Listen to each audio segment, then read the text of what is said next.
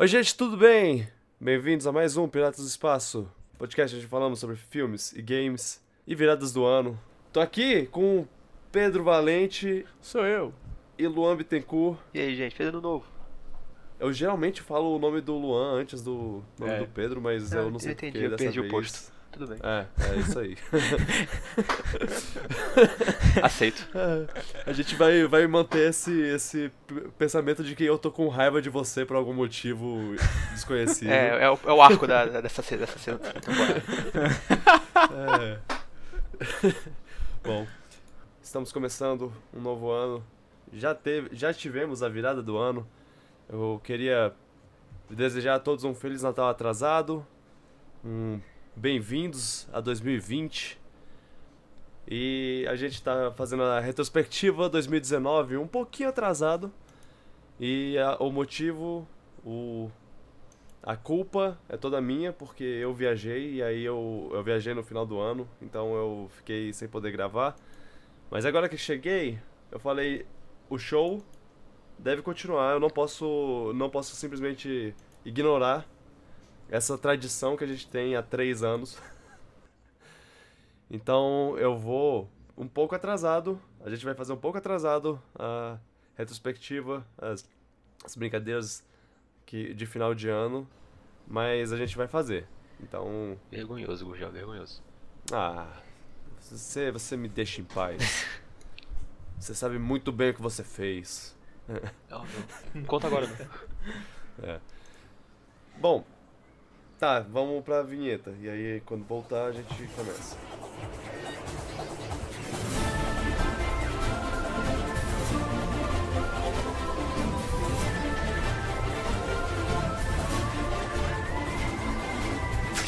Piratas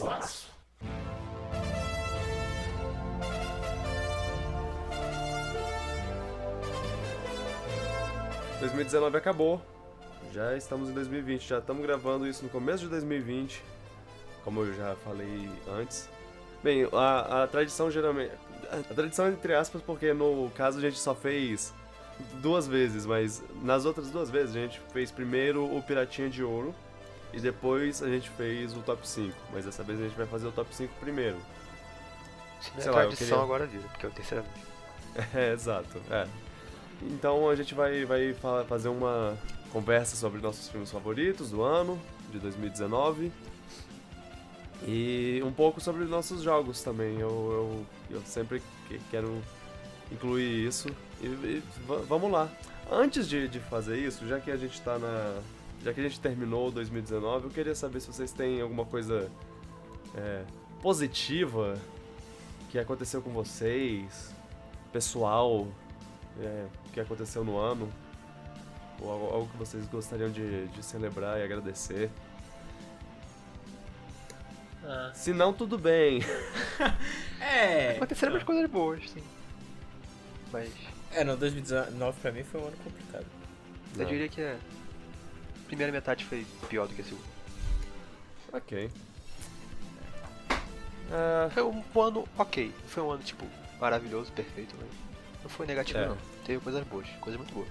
Pra, é, pra, a- pra mim foi um ano de aprendizado, velho. Tomei muito no. pra aprender. ok. Bom, está, está, você está aqui hoje e isso é o que, é o que importa. Sobrevivemos mais um ano. É. Faltam três. Sim. Mais uma, mais uma volta ao redor do mundo. Conseguimos. É. Eu não, eu não tenho muito a reclamar no para 2019, mas eu também não tenho muito o que comem- comemorar. Só a saúde e, a, e o amor Saúde é importante. que É. se mantiveram. É, Dá pra é. dizer que, que consegui fazer o que eu queria fazer no ano, mas. Tinha coisa legal, então. Exato. Alguns objetivos foram cumpridos, alguns É. não. Mas No final, é, eu não acho que. Tem muita gente que acha que todo ano que passa é o pior ano de todos. Eu não, eu não sempre Não, acho é, isso, também não acho isso não. Pois é. Já, já faz uns. O quê? Cinco anos que o povo tem esse, esse meme quase de, de falar: É. Nossa, pior ano da história. Olha o próximo ano chegando pra dar porrada na gente, sei lá o quê. Calma, gente. É. É, Não, não, essa mentalidade não, não vai. Não vai é ajudar. a internet É. ser negativa. Mas assim, Mas assim, 2019 no âmbito político, dá pra falar isso. Ah, mas isso aí é, vai ser, vai ser assim mais três anos, eu acho. Dá pra falar que é o pior. Mas enfim. Só resta aguentar. É. Certo. Bom, separamos nossos nossos cinco filmes favoritos de 2019. Eu acho que separamos nossos três filmes, três jogos favoritos de 2019 também. É, tá, tá, tá separado, tá separado. Ok, então. Ah, só indireta aí, entendi. Não, só, só certifi- me certificando.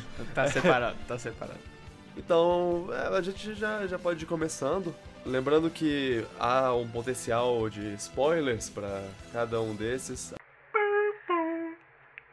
Senhores ouvintes, se você está escutando a partir desse ponto, você está sujeito a spoilers. Eu, eu vou tentar me manter não spoiler, mas hum, às vezes algumas conversas acabam tendendo para esses lados, então já. Eu só não vou falar spoiler se algum de vocês não tiver visto o filme, se eu falar. É, É. sim. To- Tomem, tomem cuidado quando forem assistir. A gente vai falar o nome do, do filme antes de, de falar sobre o filme É. e a gente vai, e, vai ter na, na descrição os tempos de cada, fi- de cada filme e cada pessoa falando. Então, é, se você quiser pular, fique à vontade. Só, só não, não corte o podcast inteiro, só, só pule. Então vamos lá, vamos pro, pros jogos. Os jogos primeiro? É. Ah, eu, eu não sei que ordem eu vou fazer. Ah, vai. Lu- Luan primeiro. Luan, fala Eu? seu número 3. Tá, meu número 3 é Resident Evil 2 Remake. Ok. É, ah, sim, eu tenho que lembrar disso. A regra, uma das regras do, do, do- do top é que quando uma pessoa tem o, o jogo mais pra frente, quando, quando ela for falar de um jogo mais pra frente, ela avisa a pessoa que, que mandou esse jogo agora. Tipo, Luan falou agora que o número 3 dele é Resident Evil 2, eu, o meu tá mais pra frente, Ah. então a gente vai conversar sobre ele depois. Ok, Ok? beleza. Ok. Então, ah, meu número 3. Meu número 3 é o remake de Link's Awakening pro Nintendo Switch. Zeldinha. Zeldinha. Acho que é meu número 3 também. Ok. Ah, então ótimo. Só um, um remake feito com, com carinho Remake um e... jogo excelente, né? Pois é, é, o, jo- o jogo ser bom já ajuda. Uhum. E, e o jogo é muito charmoso, o original. E aí eles pegaram o visual do original, que é bem é, ca- característico, e, e trouxeram perfeitamente pro, pro HD. Eu achei muito legal a, a transição, assim, do- dos gráficos que eles fizeram.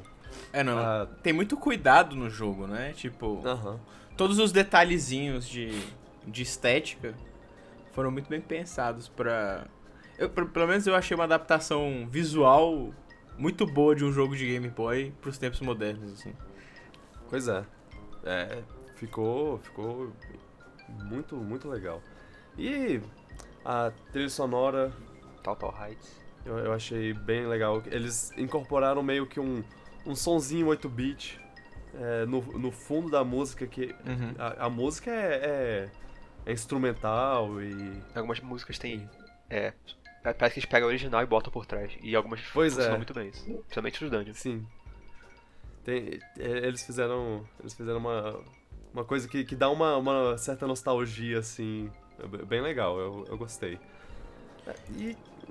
É, é bem, bem isso, assim, o, o básico. Eu, o- é, quem conhece o jogo original vai conhecer esse jogo também. Tomara que não tenha tido spoiler. É, pra Eu acho mim, dif- O que eu acho difícil.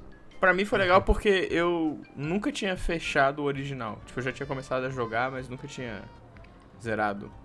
Aham. Então, grande parte do jogo pra mim era novo. Porque eu nunca, eu nunca tinha jogado até bem. Assim, eu já tinha sido spoilado, porque, querendo ou não, eu já sabia É, do twist, tinha- né? É, É, do twist do jogo, mas mesmo assim, eu gostei bastante. É um jogo relativamente curto, É, dá pra zerar rapidinho. foi o motivo de não ter pegado. É, mas eu acho um, do- um, um dos meus Zeldas favoritos, assim, porque ele tem uma pegada narrativa bem diferente dos grandes Zeldas, né? Tipo, É, a- grande Koizumi, né? Sim. Exato. E, e é, é legal, tipo, é um Zelda diferente e ele não tem medo de ser diferente e é, e é divertido por isso. Tipo, isso torna ele mais especial. Sim. Ele, é- ele, é- ele tem um carisma diferente Sim. dos outros. Ainda tem Então- aquela vibe Zelda antiga que, que tinha um pouquinho mais de liberdade ainda. É. É. E eu acho que isso tra- transferiu pro, pro remake, mesmo não tendo jogado o anterior todo, eu, já, eu joguei o começo, né, algumas vezes. Uhum. E eu acho que é, que é a mesma sensação que eu tive quando eu joguei o do Game Boy, eu tive jogando o remake, assim. Acho que eles conseguiram manter o espírito. Sim. Não, eles foram muito fiéis ao que era. Go- go- Gostei muito e eu só queria dizer que eu espero que eles façam que, que eles É, eu tenho eu tenho eu tô em conflito na verdade eu, eu tenho eu tô é, dividido entre querer mais remakes do- dos outros jogos de Ga- Game Boy o Oracle of Ages e o Oracle of Season juntos em um jogo só por favor Boa sorte. Sim. É, eu sei, eu sei. Isso é. pedir muito. Mas eu também quero um jogo novo com esse visual, esse. esse estilo de, de jogo. Talvez não com o mesmo visual, porque ele- esse visual foi meio que escolhido pra ser parte da, da, da temática do, do jogo, né? Então, eu não sei o, o- como como fa- eles fariam. Eles po- podiam fazer, pegar o visual, pegar o que eles fizeram com esse e botar, aplicar o visual do Link Between Worlds ou do Triforce Heroes num jogo novo. Eu, eu gostaria, gostaria de ver.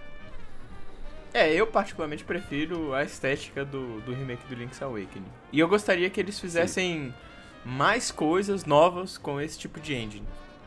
Ah, ah, é.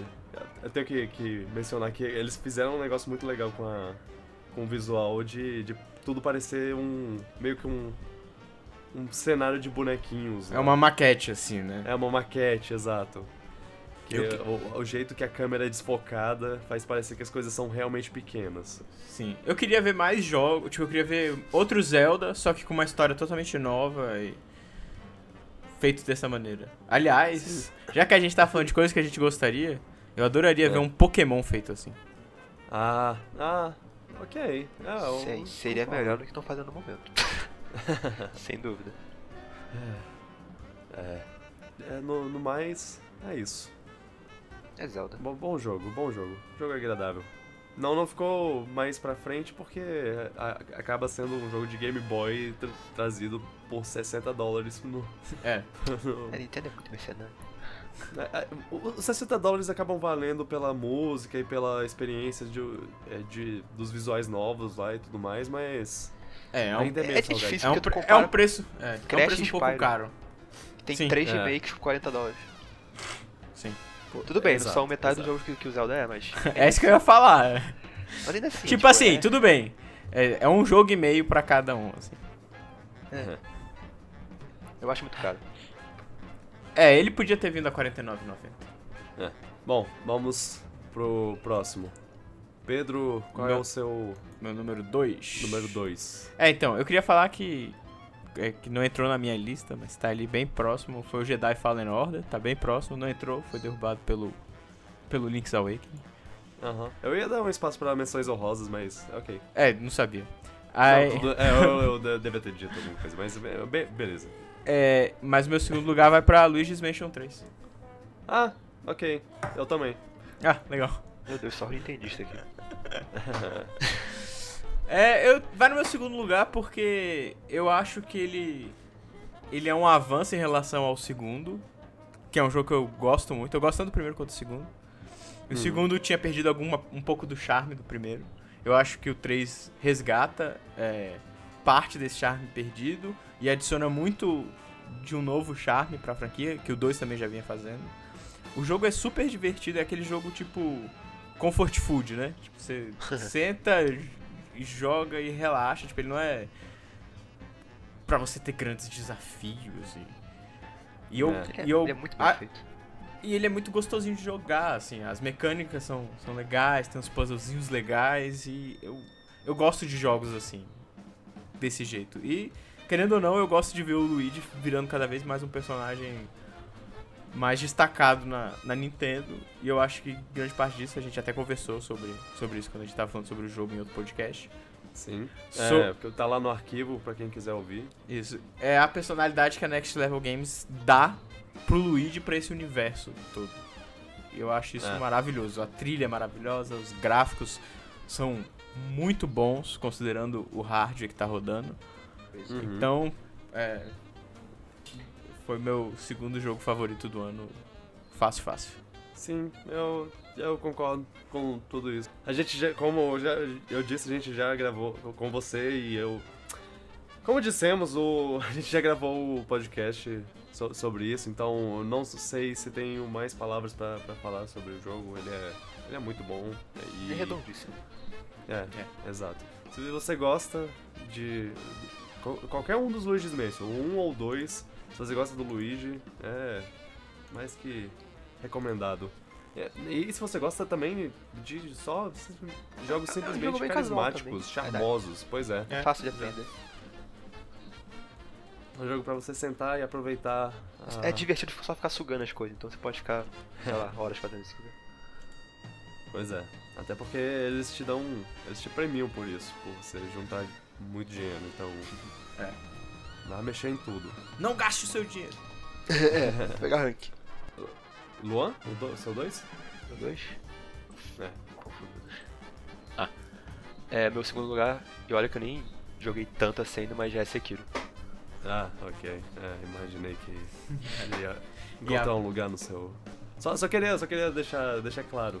Luan faz aniversário no final do ano. Ah. Eu, eu dei esse jogo de aniversário pro Luan e ele já botou na lista dele de, de favoritos. Ele é muito, obrigado. gado da From Software. É, eu sou, eu sou muito fã do jogo da From Software do Miyazaki. E eu joguei só umas 10 horas, ou um pouquinho mais que isso do jogo já. E caraca, que jogo bom! que jogo Ai, maravilhoso. Ele, ele tem um pouquinho da essência do Dark Souls, mas ele é bem diferente também. Tipo, ele tem uma, bastante diferença. Você pode ser stealth, você pode. O combate é muito mais focado em quebrar o cara do que desviar só. A temática japonesa é muito boa. O visual é lindo, a trilha sonora é linda. A dificuldade acho que talvez seja o mais difícil da série e eu gosto disso pelo menos, então eu não ligo. Ai, ai. Eu tô louco pra jogar mais, só isso. Posso dizer. É legal que É, o o- meu, o meu número 2 e o do Victor é tipo um jogo Susser. E o número 2 do Luan é um jogo tipo hardcore, velho. Difícil pra caramba. Exato. Cara, chegou num ponto que, que a From Software, a From Software virou a Retro Studio pra mim. Retro Studio oriental. O que ela fizer, eu Ah. tô de olho. Porque ela tem Eu- nível de qualidade muito alto. Eu queria, eu queria gostar mais, é porque, tipo, dificuldade muito grande é uma coisa que me afasta um pouco. Eu, eu- É, não é pra todo mundo? Infelizmente. É porque qual é o lance? Às vezes eu, às vezes eu tenho é, blocos de jogar. Então eu sinto que Sekiro, Bloodborne são jogos que você tem que jogar do início ao fim. Porque se você parar de jogar por um tempo pra você voltar depois, Vixe. é muito difícil. Porque você esquece muito do que. do seu progresso como pessoa, assim, jogando o jogo. Porque o jogo Eu- tem isso, né? Eles têm muito isso. Tipo, você aprender o sistema é, do jogo e lidar com ele. Aí Fora quando eu que fico- o, o level design não é linear, então você pode ficar perdido às vezes. Exato, demora muito. totalmente. é. E isso, e isso me, me tira um pouco da empolgação de jogar. Pois é. Jogo do ano, né? É, É, é, Pegou de surpresa de pegar jogo do ano. Não achei que um jogo desse tipo pegar jogo do ano. Luan, Luan, o Luan sabe. E, eu- é- e às vezes é, até vaza pra cá pro, pro podcast o quanto eu, eu, eu tenho. Eu tenho uma coisa com, com jogos que nem os da From Software, assim, tipo. Pra que, pra que ser tão difícil e tudo mais, mas é. é Faz parte. eu, eu sei, eu sei. É, eu já. Eu, eu entendo. Eu só gostaria de, de poder jogar esses jogos maravilhosos, mas eu não posso porque eu sou ruim. Então eu fico com raiva. Porque eu me sinto excluído. É, exato. É tipo. eu- eu- é, é- é tipo eu, eu vou ver um filme que eu, que eu penso, ah, esse filme vai ser muito bom. E a pessoa fala, não, peraí, você não sabe ver filme direito. Então sai daqui. Não, Aí não, eu, não é assim, não. É. É, é, é. Não, o filme tá lá, só você ver. É, Talvez você não entenda tá. o filme, mas tá lá. É, tá bom, então, então pera. Então é Isso. tipo, vo- você não sabe ver o filme direi- direito, então você só vai ver esses primeiros 10 minutos, até você ver esses 10 minutos de- do jeito certo, Ah. E aí você pode ver. Até você compreender completamente os 10 primeiros minutos. Aí você consegue ir pra frente. Mas quando você for pra frente, velho, você vai ver que você ainda não entendeu direito os 10 minutos iniciais.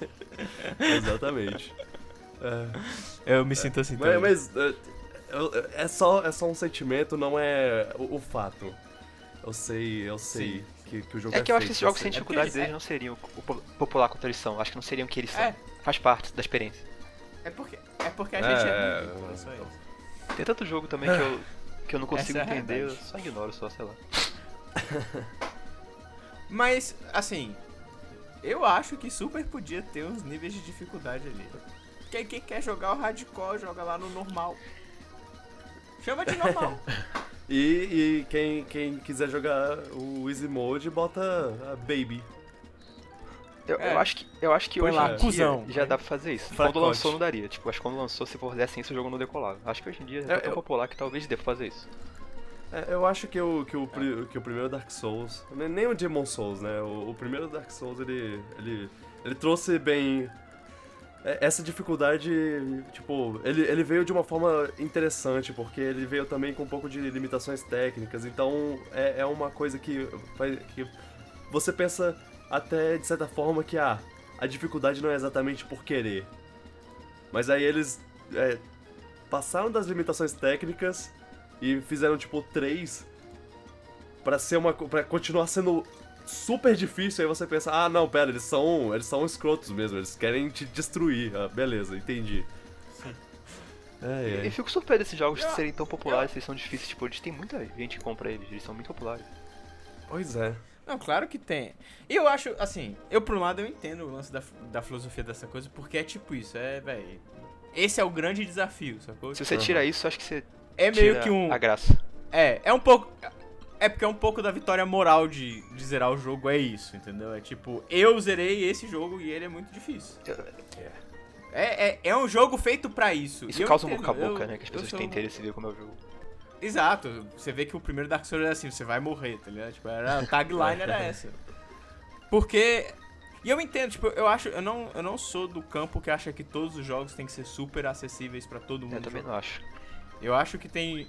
Acho que tem jogos e jogos, e, e se, o, se a Software quer fazer esses jogos que são pra, tipo, pessoas que querem ter um desafio extremo, eu acho que é válido. E se ela quiser que seja É assim. porque tem só tantos assim, jogos pra outro tipo de gente também. dificuldade. Tipo, mais, mais casuais, tipo. Exato. Acho que o a- a legal dos jogos é isso, tem pra todo tipo, tem, mais, tem variedade pra todos gente.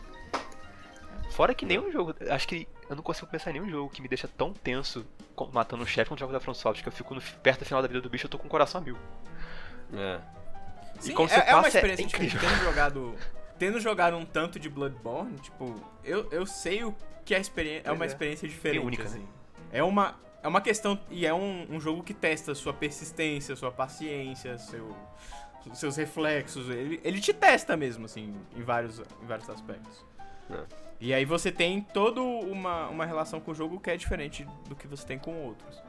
Verdade E não que, tipo, o jogo que seja mais fácil é inferior a esse jogo, nada disso, é só que vai de cada um. É, Não, é, é diferente. É, É, uma diferente. diferente.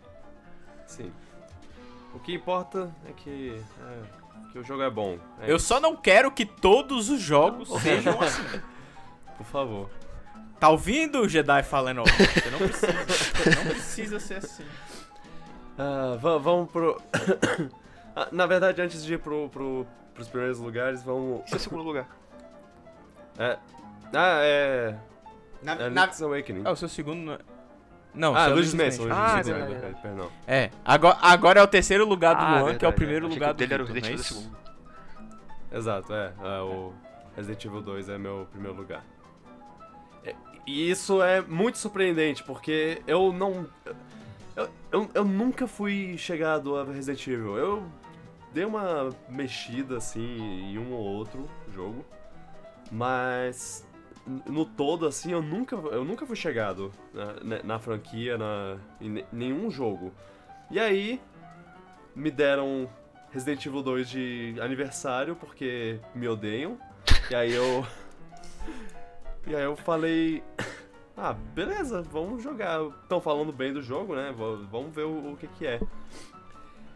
Não tendo jogado o Resident Evil 2 original, esse jogo pra mim é foi uma primeira experiência muito boa. Muito.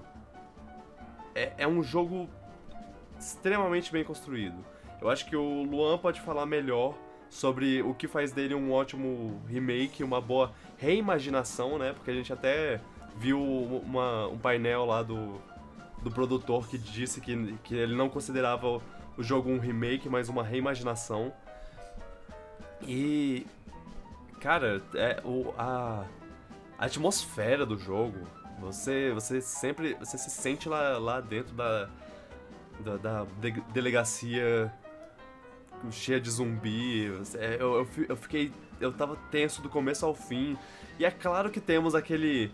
aquele elemento X. Eu não sei dizer o que é.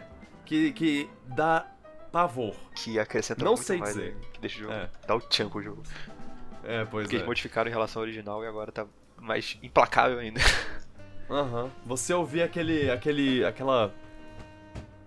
Eu parei de jogar quatro dias quando encontrei esse cara. Fiquei, chega. Não. um dia eu volto. Os, os passos são um toque genial. Eu queria muito que esse jogo tivesse ganho é, edição de som, é, Nossa. prêmios de, de- disso, porque eu, eu acho que tem muito mérito do, do, do barulho na ambientação. Mas. É. Fora que o jogo é muito É. fiel ao que o original era, tipo, ele se mantém fiel à essência e moderniza os controles e tudo mais, a câmera, uhum. o estilo Metroid meio, meio Ele- semi-Metroidvania ele que, tá, que da delegacia tá lá de novo ainda, agora mais é, seamless ainda, não sei qual termo que eu usaria em português. É, ele moderniza e mantém o espírito Isso. do original, né? Tipo, ele consegue manter o, o aspecto survival, a edição de som, a mixagem de som, que o, o original É. também tem essas coisas. né? E, ele, e ele mesmo modernizando, tirando alguns fatores, ele, ele melhora isso. Eu não cheguei a jogar, mas eu cheguei a assistir um full playthrough dele. Porque. Eu também morro de medo, mas eu me forço, só por causa Ah, mas-. É, é, aí eu acabei assistindo, tipo, o jogo todo e, tipo, dá pra ver que ele tem muitas coisas especiais, assim, nesse, nesse sentido de. de construir a tensão É, munição psicológica. escasso que ajuda você a ficar meio. Pera, pera, tem que cuidar. Se você jogar na dificuldade mais alta, você tem save é limitado Sim. também, que nem no original, então você fica mais tenso ainda. É. O jogo é muito bom. Sem contar, sem contar que tem um clipe maravilhoso do Victor jogando. Ah, o, Que- qual dos sustos que ele tomou dos 10 mil? que ele, o, que- o que ele não vê, o. o- No teto, ele tava andando casualmente, tava assistindo, eu fiquei, ah, ele não tá vendo aquilo, né? Ai, ai, esse. é- Esse jogo trouxe bons momentos. Mas é, o. Pra quem, quem. quem quiser ver, eu vou deixar na descrição os meus, meus clips que eu fiz lives no Twitch, né? O ano inteiro, e aí eu separei os melhores. Abre e fecha aspas, porque alguns são só mais vistos. Mas aí eu, eu fiz um mais visto e um que eu gosto pra cada mês, e aí ficou, ficou legal. Um deles é do Resident Evil e. ah, Eu. Eu, eu- passei por momentos. Uma experiência, né? Uma experiência. Nossa, eu fiquei muito tenso jogando esse jogo. É. Meu Deus. Não Ah, vejo a hora de sair o 3 agora. antes- ah, nossa, sim. E eu só, só joguei esse jogo porque eu ganhei. Agora, o, o Resident Evil 3, eu vou, eu vou comprar o jogo porque eu gostei muito do, do 2. Eu espero que eles consigam fazer uma coisa tão boa O quanto. 3 eu tinha medo pra caramba quando era criança. Por causa do Nemesis. Ah, Nemesis, né? E depois joga o 4, tô que é o melhor de todos. É. Eu vou jogar o remake do 4 também, vai. Ou, ou se fizessem. Aí vão portar o remake do 4 pra todas as plataformas. É. Como menção honrosa, eu só queria deixar é, Blazing Chrome, porque eu realmente achei esse jogo muito legal. E ele quase entrou na, no, no top 3, porque por um, por um breve instante, o top 3 era Blazing Chrome em terceiro, Link's Awakening em segundo, e Luigi's Mansion e Resident Evil empatados em primeiro. Dois jogos de terror. Mas. É, dois jogos de terror num lugar sombrio, tenebroso. É. Mas, é, é, jogo indie, recomendo. Jogo indie brasileiro, É, tenho que adicionar. God Contra joga. É. Ah, é, Pedro, seu primeiro lugar? Meu primeiro lugar é Mortal Kombat 11. Oh! Surpresa. Ah, É, eu sou fã da franquia, né? Tipo, gosto pra caramba. E o Mortal Kombat 11 tá muito bom. Tem um modo história legal. uhum. Mas foi o, foi o primeiro Mortal Kombat dos últimos, assim, em que eu não joguei só o modo história. Porque normalmente eu comprava, jogava o modo história, terminou, gostava do jogo. Eu fiquei jogando ele, na verdade, por bastante, bastante tempo, tentando aprender mais das mecânicas. E também ele tem um- lugar especial, porque eu joguei muito num, num momento bem difícil pra mim nesse ano. E ele me ajudou muito, assim, a, a lidar com várias coisas, né? Tipo, e, então, pra mim, ele é meu jogo favorito desse ano. Ele tá. Pra quem gosta de Mortal Kombat, é, é um dos melhores, se não o melhor. Pra mim, é melhor, inclusive, do que os clássicos. Apesar de ter todas aquelas coisas que a Warner coloca nos jogos, né? De monetização e tal, que é horrível, ainda assim dá pra ver que tem muito carinho da NetherRealm colocado no jogo pra quem é fã da franquia. assim. É, o caso da monetização foi, ficou até meio notório durante o ano, né? Foi uma coisa que na- no lançamento o povo reclamou pra caramba. Eles, eles deram uma melhorada? Eu. Cara, é porque assim, na verdade o o lance da monetização em si não era tão ruim. Hum. Porque você não pode comprar todos os itens com dinheiro. Na verdade, é pouquíssima coisa que você consegue comprar com dinheiro. Aham. Houve, houve uma. Um mal entendido. O problema é que a cripta, ela. Quando, a- quando lançou, era muito ruim. A cripta era, tipo, era feita de uma forma ridícula. Eles deram uma melhorada, mas ainda assim, pela natureza da cripta, é, é muito difícil você conseguir todos os itens e todas as coisas e todos os as roupas. E eu acho que agora mais pra frente, que eu não tenho jogado ele ultimamente. Uhum. Mas eles fazem uns dias que é tipo um desafio você consegue pegar uma roupa específica pra um personagem ou alguma coisa. Eles tipo fazem eventos. Ah, sim. E aí você consegue pegar. E ele tem um negócio que são as torres do tempo, que eu achei muito interessante, que é uma forma também de você conseguir skins pro personagem que você quer e tal. Que de tempos em tempos vai trocando, então é é rotativo. E aí você tem que fazer uma série de, de lutas pra você conseguir aquelas skins. Pra quem tem é, interesse em jogo de luta e gosta de jogar, eu acho que o replay aumenta muito.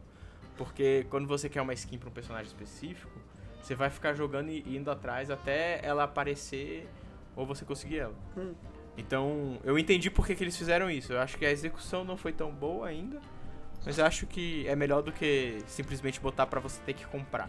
Tipo, tem skin que você não, você não consegue se não for fazendo os challenges ou, ou abrindo a, a caixa na cripta. O problema de quando é na cripta é porque era aleatório. Então, você abre, e pode ser que venha ou não venha, e isso causou muita frustração em muita gente. Mas acho que eles deram uma corrigida nisso aí, pro final, assim. Eu sou da mentalidade Beleza. que se for só cosmético, essas coisas de- mecânicas assim de microtransação, surpresa, eu, eu não me incomodo muito.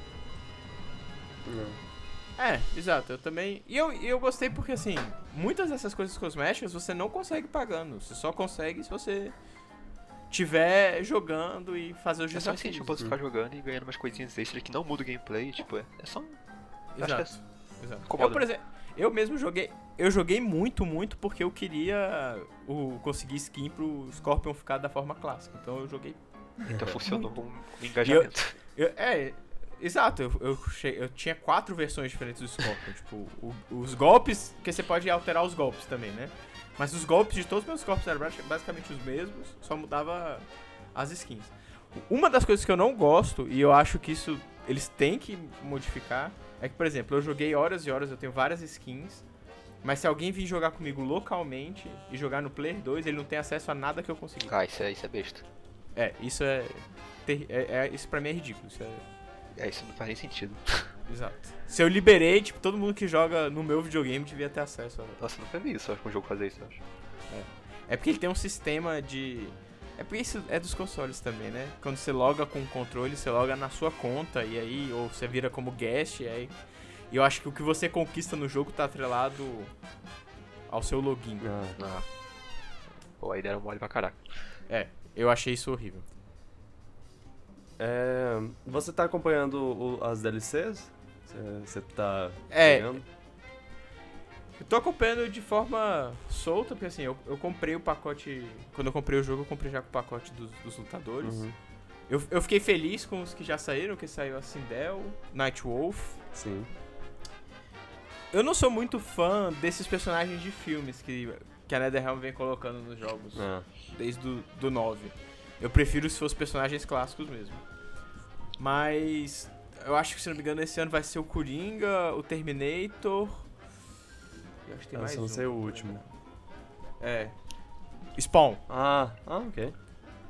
Uau. É, e aí eu acho que dos clássicos era Nightwolf, Sindel e tem um que eu não tô lembrando, que eu acho que são seis no total. Ah, Ah, o Shang Tsung. Ah. Shang Tsung, foi o Shang Tsung. lá na BGS, o Ed Boon disse que ele queria botar um personagem do Keanu Reeves, basicamente. Ele falou, ah, eu, eu queria botar o John Wick ou o Neo. É. É só ver, é só a Warner liberar, né? Porque É só Matrix pagar uma grana alta aí. É da Warner. Pois não, é. a Warner é. Ah, é minha empresa. É, o, Ah. a NetherRealm é publicada, os jogos Mortal Kombat são publicados pela Warner. Ah, e então Ma- Matri é, Matrix é da Warner, então Matrix tá fácil. Ó, É só a Warner falar, não tem problema. é. Tá vindo o filme aí em 2021, é um bom marketing. Uau. Vai ver o Ed Boon deu um tease assim, que é, disfarçadamente pra gente. É. É.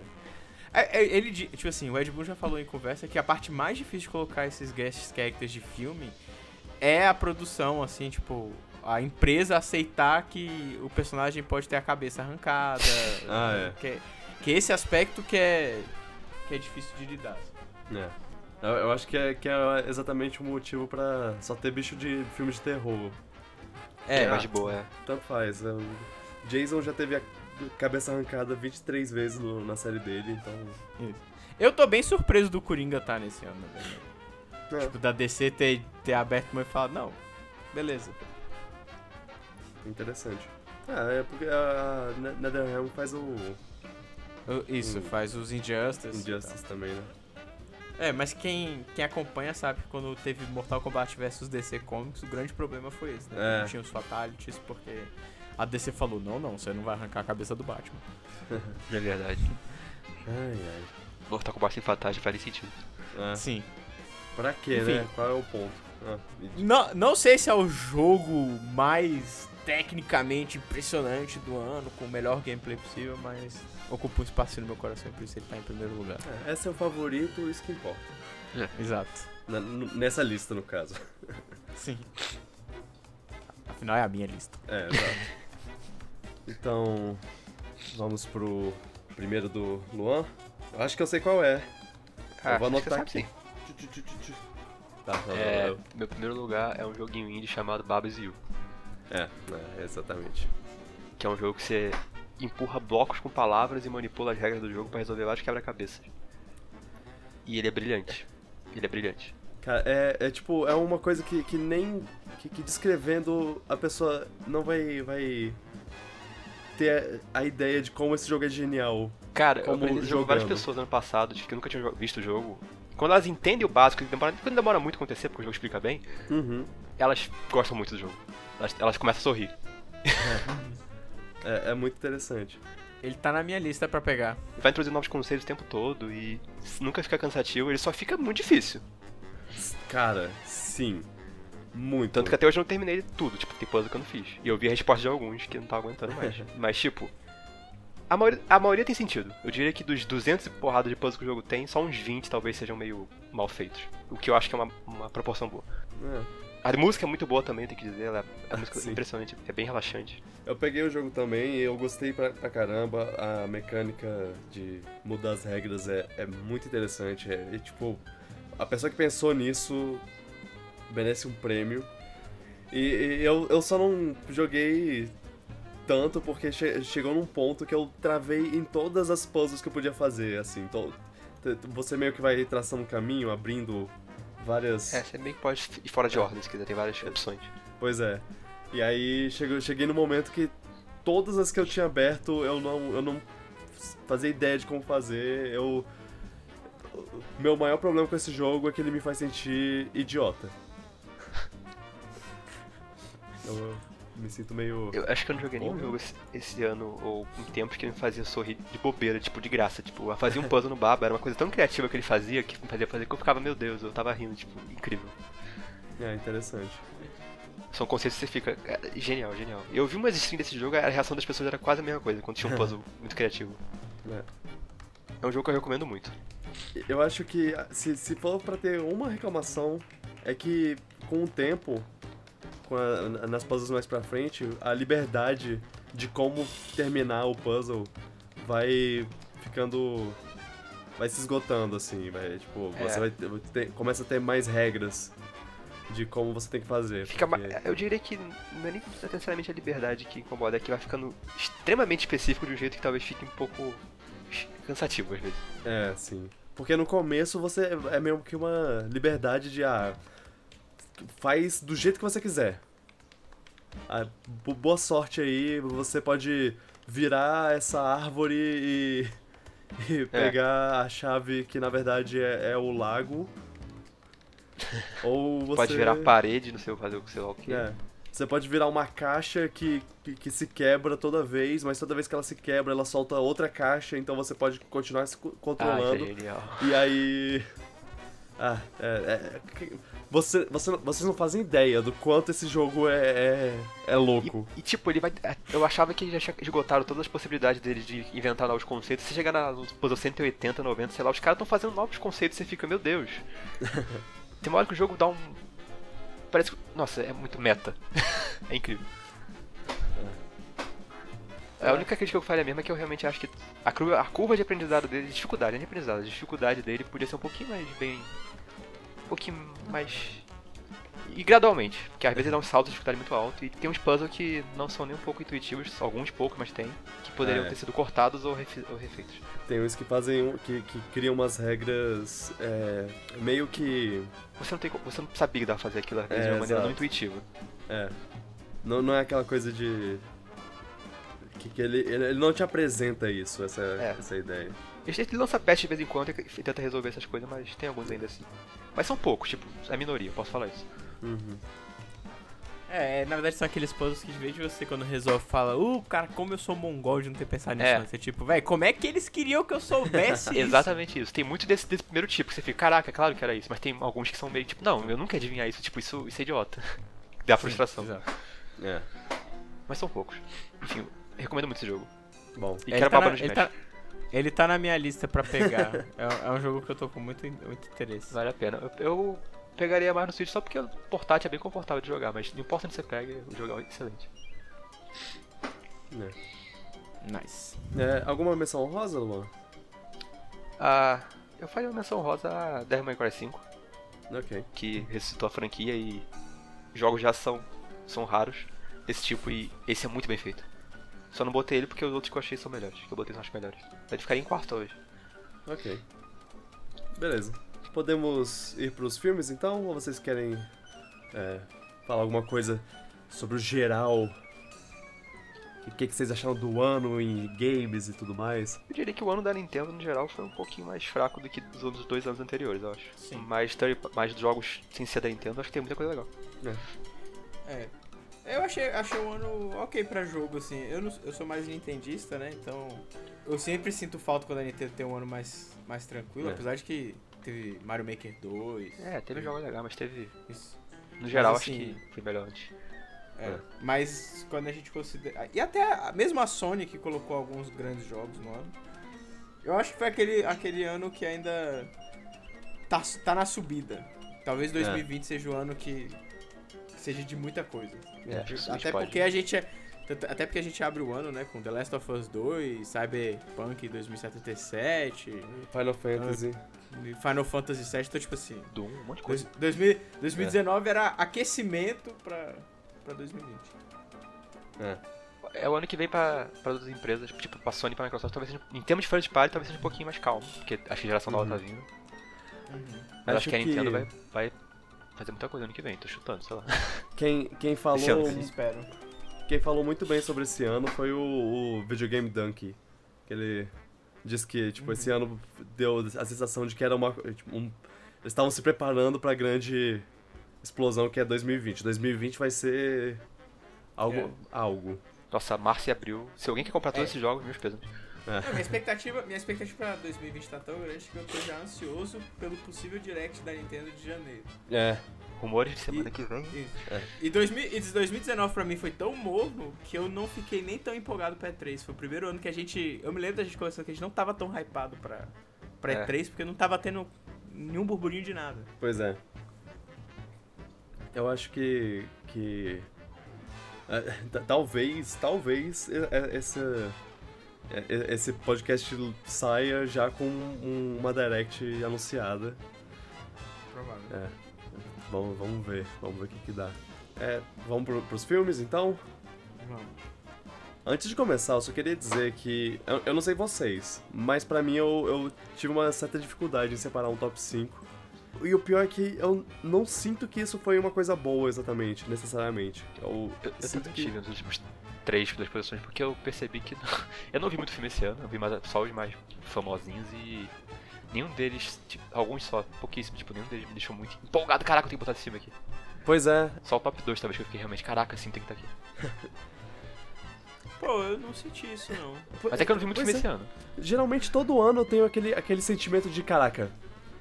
Tá aí, meu top 5 tá formado, e aí vem outro filme e eu falo, caraca, como eu vou encaixar esse, esse filme no meu top 5? Nesse, eu só. ta- Dessa vez eu só. ta- Eu tava mais no sentimento de, ah, ok, é, esses daqui são meus favoritos, ah, eu tiro esse, tiro esse, tiro esse. É, eu acho que esses daqui são, são os meus cinco favoritos. Não foi uma coisa. É. Foi uma coisa mais negativa do que positiva, assim. Eu, eu entendi, diria. entendi. Eu tirei, tirei o- os filmes mais num sentimento negativo do que eu botei num sentimento positivo. O que é muito triste. Mas eu acho que, que no mais, dito isso, os cinco que eu, que eu botei, eles são, são bons. São, são realmente. Eles tiveram momentos que me fizeram falar: ok, esse filme é top. É, eu. Minha lista, assim, acho que.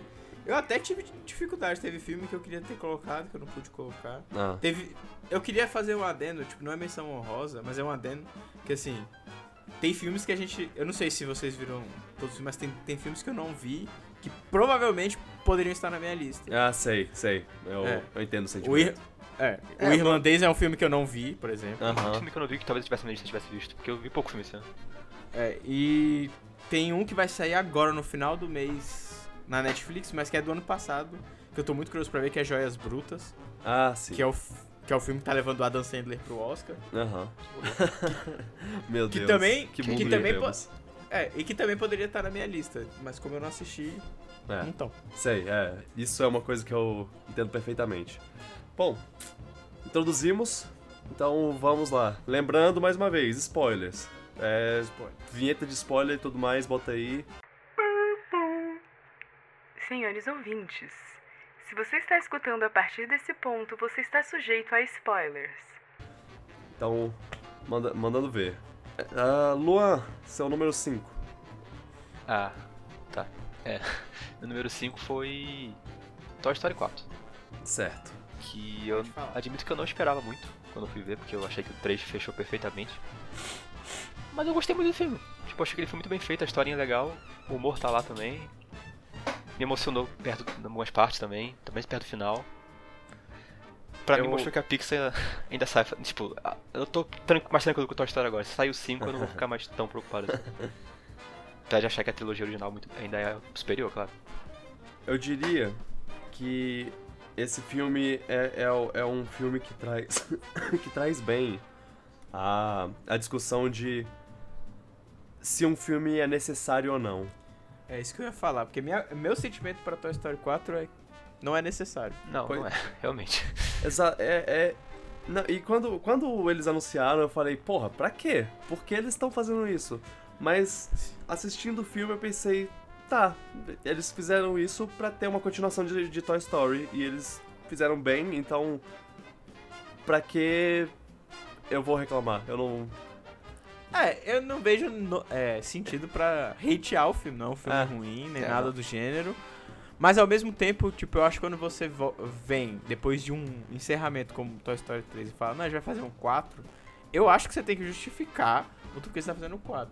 É. E eu não acho que o filme faz um bom trabalho pra isso. Tipo, Não, é quando é quando você sai da parte mágica da história e começa a pensar, ah, ok, eles querem ganhar mais dinheiro. e eu acho isso terrível pra, pra filme, tipo, porque eu tenho a sensação de que eu tô sentado lá, tipo assim, não, eles só tão querendo ganhar mais grana. Tipo, não que eles faz, fizeram de qualquer jeito, é um filme muito bem feito. Eu acho que assim, a criançada também vai se amarrar, tipo, é um filme divertido, tem vários momentos engraçados. É um ótimo filme. É um ótimo filme. Mas, é, mas dentro do contexto de Toy Story, ele realmente fica aquém, assim. Não, isso Não eu também acho. Também acho. Não acrescenta muito. Mas talvez, eu, eu acho que tem um aspecto dele que a gente tem que entender também. É que do 1 ao 3, Toy Story foi feito pra gente. Pra nossa geração, assim, de quem assistiu o primeiro quando pequeno e foi crescendo junto. Eu já sinto que o 4 é tipo um, um rebootzinho. É uma forma de tipo, ok, vamos fazer uma outra jornada agora. E aí já não é tão, não é tanto pra nossa geração. Uhum. É exatamente pra, a, mais pra molecada pegar e passar por uma nova jornada. É. E, ah, E, e, assim, concluiu uma história que, que eu achei interessante concluir, que foi a da Bobip, porque ela tinha desaparecido. e- Ela virou uma nota de rodapé no terceiro filme. Ela era o, o interesse romântico do, do Woody, apesar de só aparecer pra dar uns beijinhos nele e, e ir embora. Mas ver, ver uma continuação pra história dela foi. achei, achei válido. É, é, é, é aquela coisa, você, você faz um- uma continuação assim, você tem que, que botar alguma coisa pra, pra falar, ok, tá, isso, é, tá aí a, a- uma coisa que vale a pena ver. Uhum. Uma continuação de uma história que vale a pena ver. E isso foi o ponto que eu pensei, beleza, isso valeu. Sim. É, ela é a personagem mais interessante do filme, na minha Pois é. Uhum. O, o jeito, o jeito dela de ver o mundo, assim, porque ela não era exatamente um brinquedo, ela era mais um enfeite. Sim. É, Mas, mas, mas eu, vou, eu vou ser sincero. Eu gostei muito do filme, mas ele só tá nesse top 5 porque eu realmente não vi muita coisa esse ano. porque se eu tivesse visto, sei lá, Bacurau, Parasita, qualquer outro filme, tipo Nós também, que saiu esse ano, se não me engano, talvez estivesse na frente dele, sem dúvida, mas eu não vi esse filme e eu não posso falar. sim.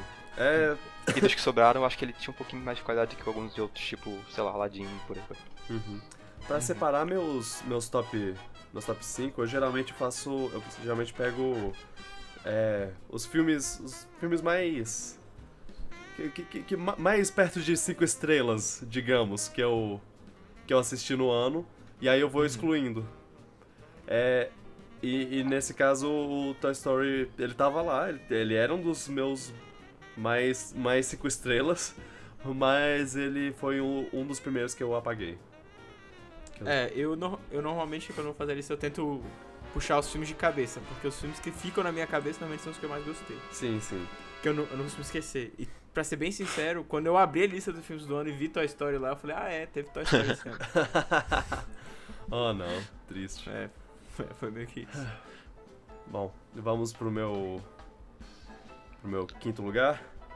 Vamos lá. Ok, isso eu, vou- eu vou já botar na mesa. Isso é um- uma visão bem enviesada. Eu simplesmente gosto do filme porque. porque eu gosto do filme. Ele tá aqui porque. por, por isso. Uma Aventura Lego 2. Ah, Eu, eu, eu, eu gostei muito do primeiro. É, tipo, eu, eu realmente acho que é um dos melhores filmes do ano que ele, que ele saiu. Eu, eu acho que ele é objetivamente bom, o, o primeiro. Esse. Ele, ele tinha uma, um- uma, uma pressão muito grande, porque o, o primeiro ele, ele traz umas, uma- umas ideias que, que. que tornam ele difícil de continuar assim. E- só, que, só que ele pega, ele, ele expande a- a- as ideias do primeiro de uma, de uma maneira que, eu- que eu achei muito satisfatórias. Uhum. E. E assim, a Lego tem. é, depois de que uma aventura Lego fez sucesso, eles fizeram o Lego Batman e o Ninjago. E eles.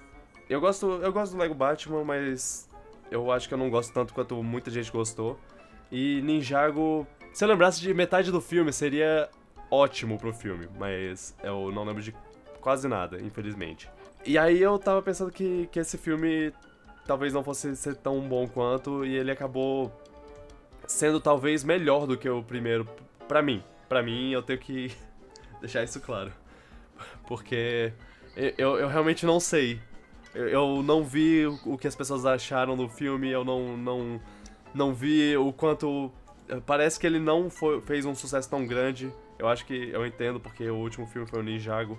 E, e aí eu tô falando isso simplesmente na minha visão é, enviesada de eu gosto muito do primeiro e eu gostei muito do, do segundo, e é isso. É, tá, tão de parabéns os, o, o Phil Lord Christopher.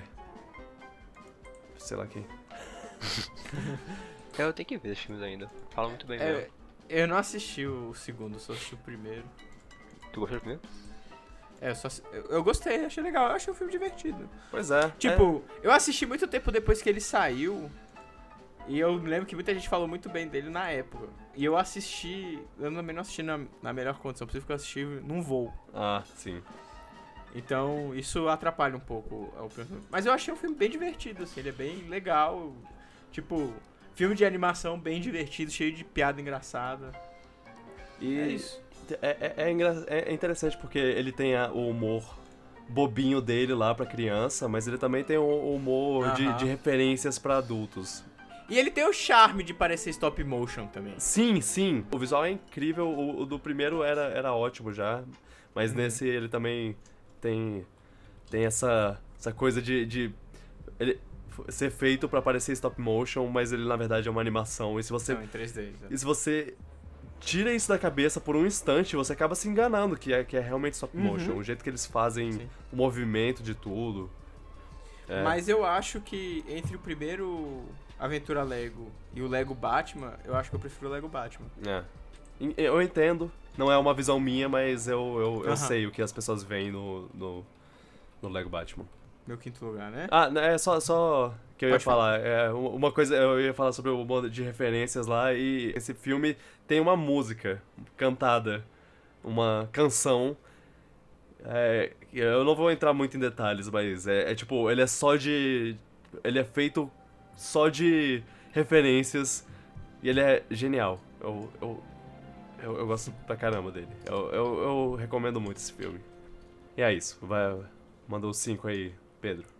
Eu queria fazer uma pergunta antes, Vitor. Ah, É, Homem-Aranha no Aranha Verso é considerado um filme de 2019 ou um filme de 2018? isso, Espero que seja de 2019. Isso, é uma, isso é uma coisa que eu, que eu deixo pra, pra quem tá fazendo a, a própria lista. Porque eu não considero, pelo lançamento, dele ter lançado originalmente no país. uh, Em, Aham. vários países ele ter lançado em 2018, eu acabo desconsiderando. Esses são os filmes que eu chamo de limbo de fim de ano. Que, que eles Eu acabam. normalmente incluo ele se sair no Brasil no ano seguinte. Porque foi quando É. eu vi, sei lá. É, não, e eu. É, eu permito sem problema, porque eu acho que, que vale, vale a pena mencionar. Se o filme for muito bom, é, bota aí. Tá. Então, é, ele vai derrubar o que era o meu quinto lugar. eu vou falar sobre Homem-Aranha no Aranha Verso. Vou Mas- tirar Vingadores Ultimato da minha lista. Oh! É, mas esse aí tá na minha lista também, Homem-Aranha. Tá lá mais pra frente. É. Então, Ok. vamos falar mais pra frente sobre ele. É. Ah, ok. Pera, então todo mundo falou o número 5. Uhum. Então agora é o número 4 do Pedro. O meu número 4 é Bacurau. Bacurau. Ah, que, nossa, que bom que você botou, porque Eu tirei da minha lista com muito. com muita dó. Muita dor no coração. Ah, eu tinha que colocar porque não é sempre que a gente vê um filme brasileiro fazer o que Bacurau faz. Aliás, não é sempre que a gente vê o que o Kleber Mendonça vem fazendo com os filmes brasileiros. Aham. Eu acho maravilhoso o filme. Ele tem. Ele tem muito dessa linguagem meio tarantinesca. Eu acho ele um filme do Tarantino melhor do que o do Tarantino. Se Uau. isso faz algum sentido. É, eu adoro a mensagem ah, política que tá inclusa no filme. As mensagens, né? Porque é, é uma porrada de, de coisa. Tipo, E eu ca- gosto. É. É, tipo assim, assim, assim como Bastardos Inglórios faz com, com Hitler na sua narrativa, eu acho que Bacurau faz um pouco com a narrativa dessa coisa das brigas de classe e tal. Uhum. E eu gosto muito da conclusão do filme, eu gosto muito, é, assim, o terceiro ato do filme, ele é prazeroso de assistir, assim, é quase catártico. Uhum. E, e eu gosto muito. Eu acho um dos melhores filmes nacionais que saiu no- nos últimos 10 anos, assim. Ah, sim, com certeza. Gosto pra caramba da forma como ele é feito, como ele é editado, até o ritmo dele. Eu sei que às vezes ele pode parecer um pouco mais lento, mas eu acho brilhante, então não tinha nem como não estar na minha lista, assim. É, Assistam Bacurau, façam... Vocês não precisam ter 11 namoradas pra assistir 11 vezes. Uou. Ah, o meme do. É, é, isso, foi, isso foi levemente recente, que o cara. Su- Surgiu uma história que um cara levou 11 namoradas pra assistir 11 sessões de, de Bacurau. Bacurau, porque ele tava, tipo, saindo paralelamente com cada uma sem que a outra soubesse. E a esposa. Mas é, a- e- não é muito dessa história é, é real, mas é, é, é uma ótima história, é, mesmo assim. Sim. E, querendo ou não, né? O cara ajudou mais o cinema brasileiro aí que o governo do país. É, é foi, foi um filme muito, muito, muito bem Sim. feito. É, eu, eu- eu gosto do- da vibe, eh, digamos, Black Mirror dele lá, uma coisa meio, Uhum. é um, é um futuro, futuro distópico sem ser uma coisa muito futurística e muito distópica. É, eu acho que ele toma uma liberdade criativa pra falar de uma coisa que é muito real. Real, é. Sim. É isso. Enfim, ganhou, ganhou Palma, é, Pa- Palme d'Or, né? Como Uhum. no, em Cannes. Então, é, é um filme bom. É um filme realmente bom. E eu acho que, que pra você não gostar desse filme, você tem que, que se esforçar. Quarto do Luan. Então, botei meu quarto lugar aqui, eu tô pensando. Porra, por que eu fiz isso? Mas enfim. É.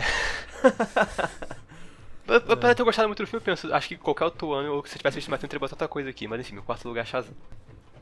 Certo. Certo. Que é um filme que também me pegou de surpresa. que eu gostei pra caramba. Que passa uma mensagem legal, o filme é engraçado, um herói que eu não conhecia também foi introduzido. Uhum. O vilão, é meio qualquer coisa, mas tanto faz. A atuação dos menininhos são excelentes, dos atores. Eu, eu, eu acho que, que vo- você falou do vilão, eu, eu queria dizer que eu acho que quanto mais bobo é o herói, mais sério o vilão tem que ser. Porque aí. Porque aí o. É, é um, é um contraste, bom. Sim. É por isso que, que eu gosto de Guardiões da Galáxia. Porque o vilão É é, verdade. tipo, completamente. Ah, eu sou o vilão, o vilão mais sério do planeta, do universo, e aí. Os caras são super bobos. Então, sei lá, eu acho.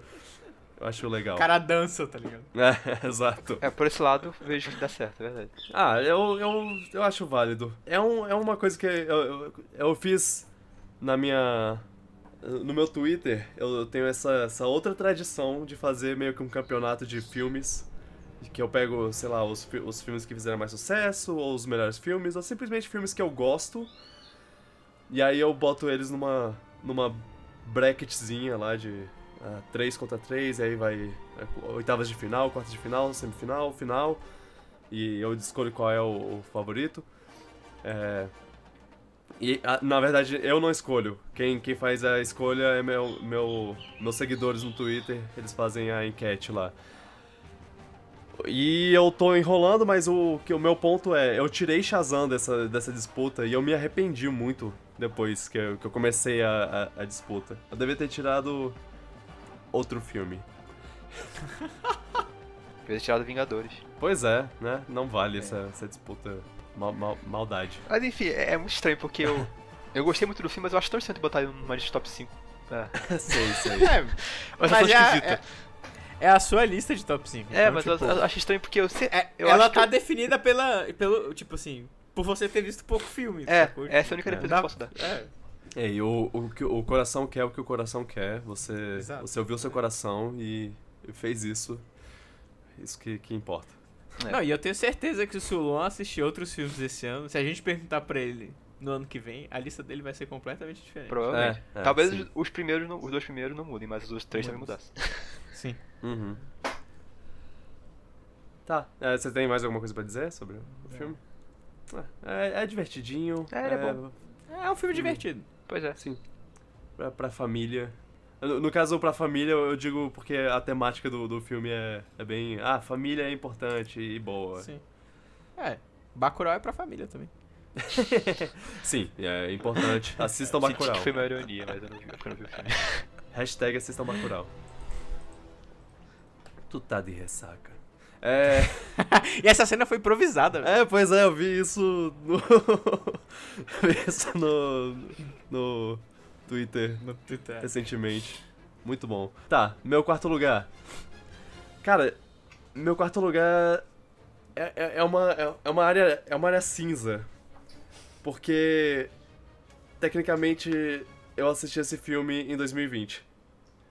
Mas ele é um filme Mas ele- de 2019. 2019. Então, Então, vai, ele é, o- ele é o filme mais recente que eu assisti. Então, talvez ele esteja, ele esteja aqui só por causa do calor do momento. Mas. É o filme congelante? É o filme o quê? É o Frozen? Não. Ah, Acho que não. eu, eu- É porque tu falou calor do momento, eu senti que tá vindo uma piada aí. ok. Não, não, não. É Entre Facas e. Segredos. Tá, que tá eu mais prefiro acima na chamar de Knives Out, mas. É. Leia- Tá mais Eu acima vou na minha dizer- lista. Eu vou dizer que eu adorei a Ok. adaptação, o nome. Eu realmente gostei. Leia ao som de Entre, entre Tapas e Beijos. Ô, Entre Vitor, eu também- Facas e Segredos. Eu, não. Eu também prefiro chamar de Knives Out, tanto na minha lista ele tá como Knives Out. É. Ai, Mas ai. ele tá, ele tá mais acima na minha lista. Beleza. Fala do seu terceiro agora. Meu, meu terceiro lugar.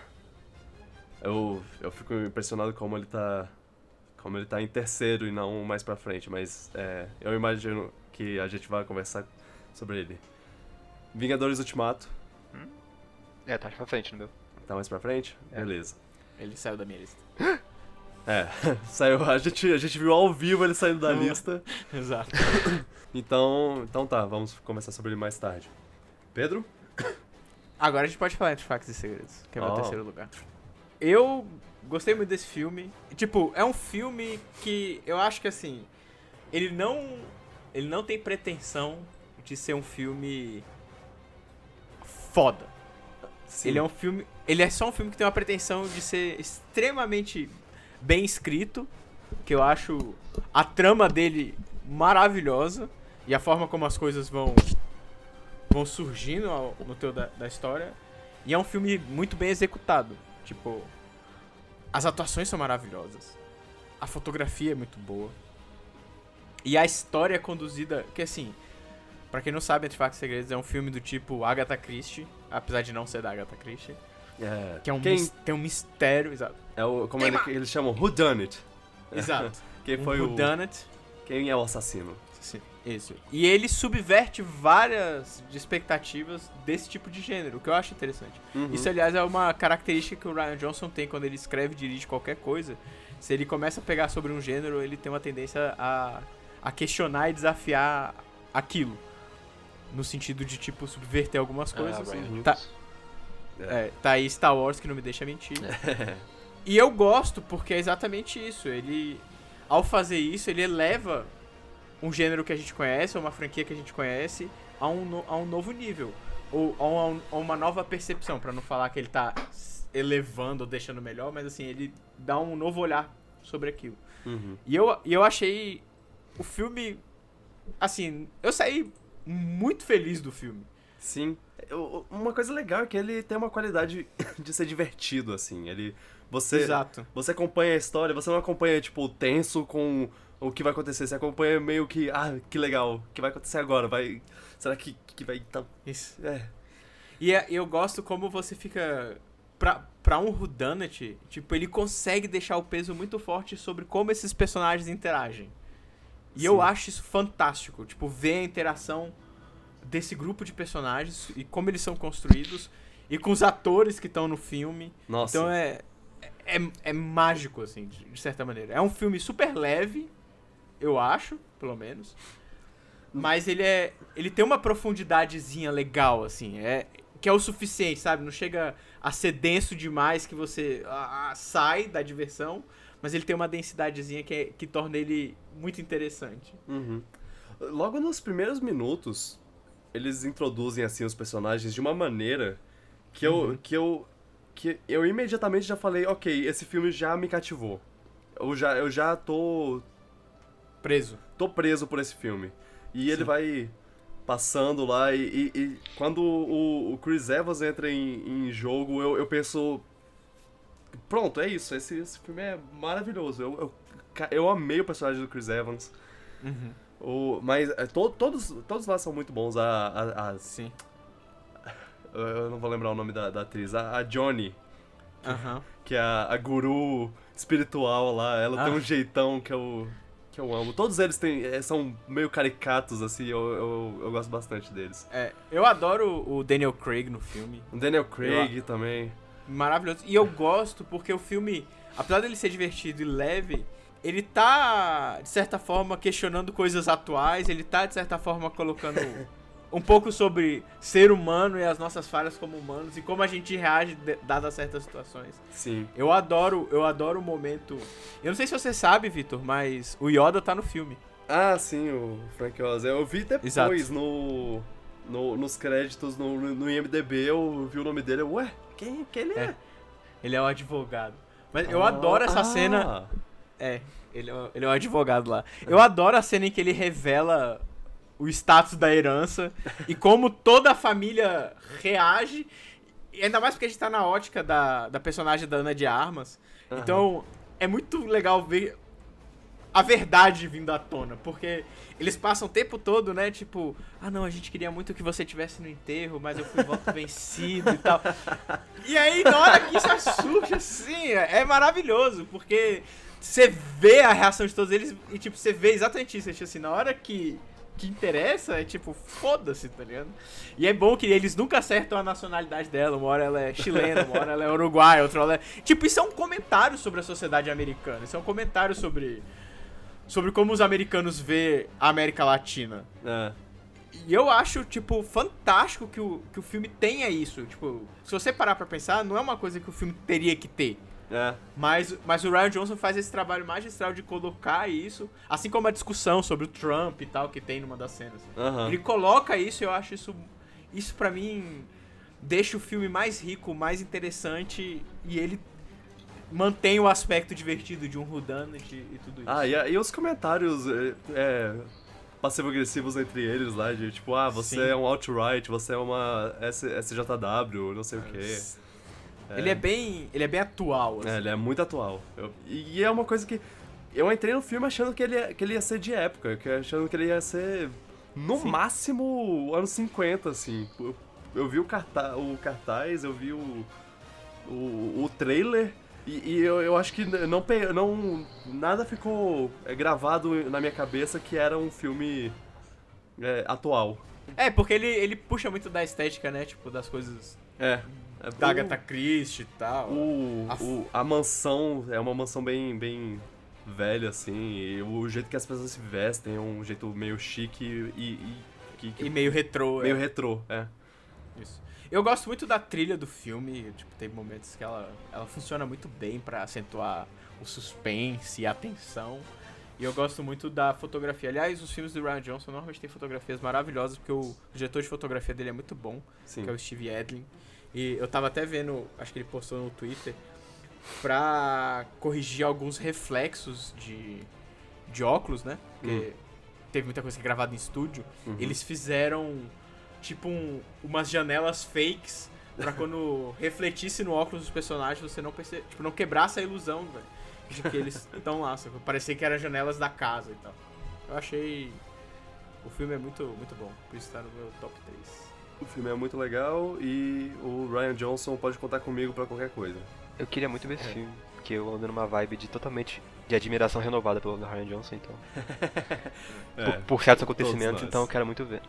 Sim, sim. Acho que isso vai ser comentado no próximo podcast. ok. Ok, esse foi o terceiro do Pedro? Isso. Ok, então vamos pro terceiro do Luan. O terceiro é o Homem-Aranha no Aranha Verso.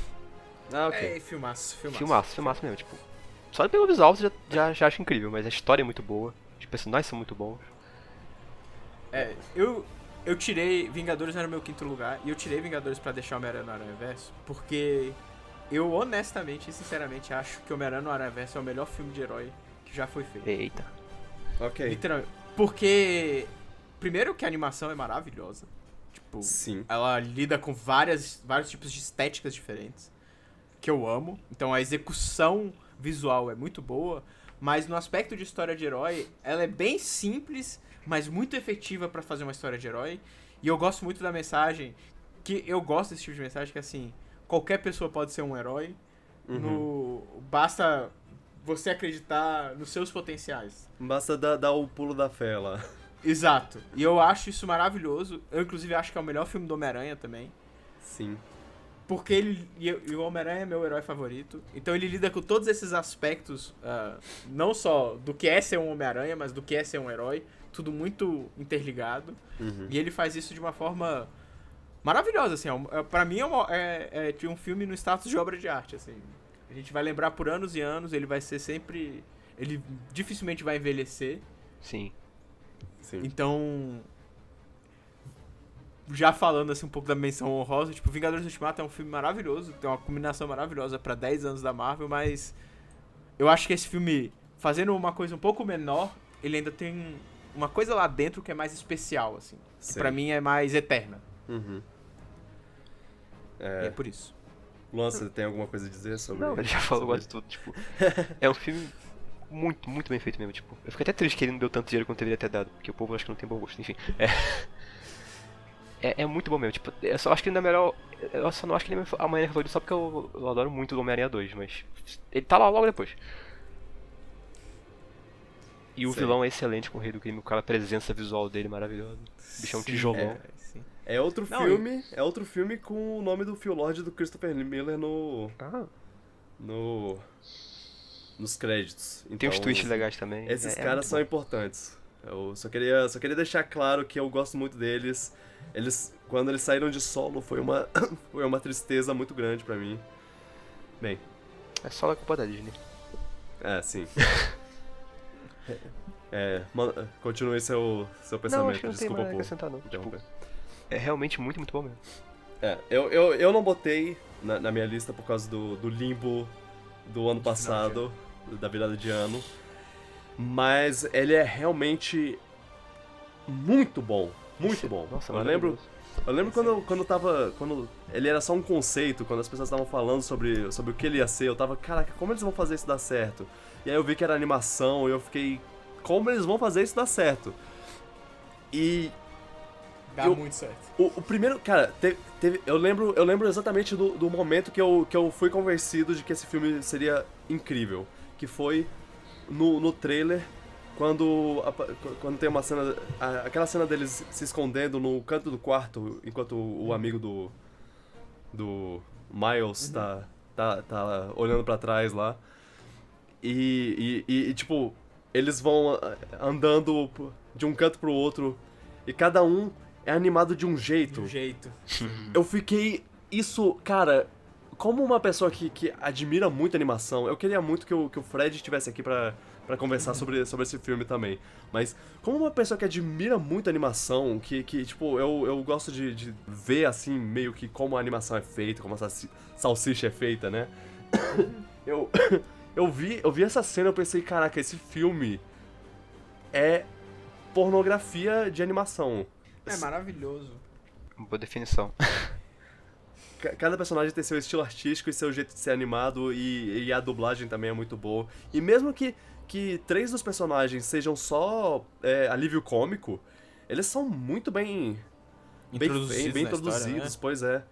E, e até cada um deles tem um seu momentinho assim pra, pra você. Pra, pra pensar, ah, ok, ele tem um, um coração né, né, dentro desse, desse. Uhum. dessa grande piada que é o corpo dele. Não, e. Pô, é um, é um filmaço, assim, no sentido que. Ele é muito bom e tem o Nicolas Cage. Exatamente. Não, e é, e é realmente assim, eu, eu acho que é um filme que vale a pena falar que é bom e, e, e falar assista, porque nos últimos anos de animação é uma animação completamente diferente do padrão Pixar e que faz algo diferente e eu acho isso excelente, assim, eu quero que mais animações tragam, tipo, animações com high budget, né, com orçamento grande, Uhum. façam isso, uh, experimentem estéticas diferentes, saiam um pouco do, do conforto daquela estética da Pixar meio Disney, assim. E, e eu acho que ele faz isso, ele... Tanto é que a- o mundo meio que se, acho assim, se apaixonou pelo filme, ele... O, o Luan até falou que ele não fez tanto orçamento, mas ele surpreendeu Sim, sem dúvida. com, Sim, com é tipo, com todo que mundo foi- que assistiu amou. É, pois é, quem Exato. viu gostou. Então, e tanto é que vai ter sequência dele. Ufa, então, bem. Sim. eu, eu acho que ele merece todos esses louros que ele tá recebendo. Exato. É. Então, então de parabéns. E. É.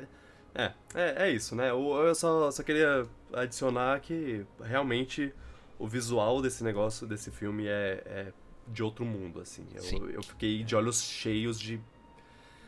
Não só o visual é incrível, como a história funciona. Tipo, a história é maravilhosa também, então os- dois estão juntos. Pois é. É, é, é, pois é, eu só comentei a parte técnica, porque a, a história, a- até a música, o, a- as dublagens, tudo é, é muito bem feito, muito bem feito. Não, e é Então- bem escrito, o- o- os conflitos que surgem são todos bem amarradinhos.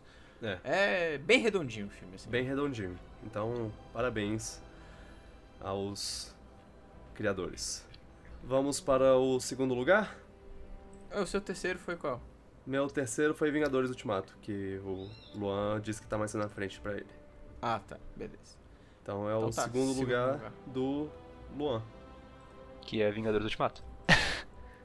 Ok. Que é outro filmão. Filmaço mesmo, É. tipo. Ele. Como eu já falei, por causa de acontecimentos recentes, eu fiquei mais valorizei mais ainda ele como é difícil terminar uma coisa. Sim. Pois é, é isso. Ele termina ele- muito bem. Muito bem mesmo. ele, ele tem uma conclusão tão boa de 10 anos, cara. 10, é, 10 anos fazendo uma, uma coisa pra, pra finalmente terminar nesse filme. Sim. E eu acho que ele faz o que as conclusões têm que fazer. Sim, Ele te dá novos momentos marcantes. exato. Eu- Nossa. Eu, é, é, isso, é isso que eu gostaria de deixar claro aqui, porque assim, eu acho que tem muita gente que tá fazendo um filme hoje e conclusões que não entende que uma conclusão, ela não é um repeteco do que já Quem aconteceu. será que ele tá falando? Eu acho que certos filmes. É, que será você que tem ele que tá criar, você tem que criar novos, novos momentos marcantes, você, e tem que fazer sentido com os personagens. E eu acho que Vingadores Ultimato faz tudo isso. Eu eu acho que assim, a Marvel tem todo o mérito em ter feito esse planejamento, em ter feito esse entendimento de pra onde cada filme ia e, a- e entender os criadores onde eles queriam desbocar a conclusão dessa história.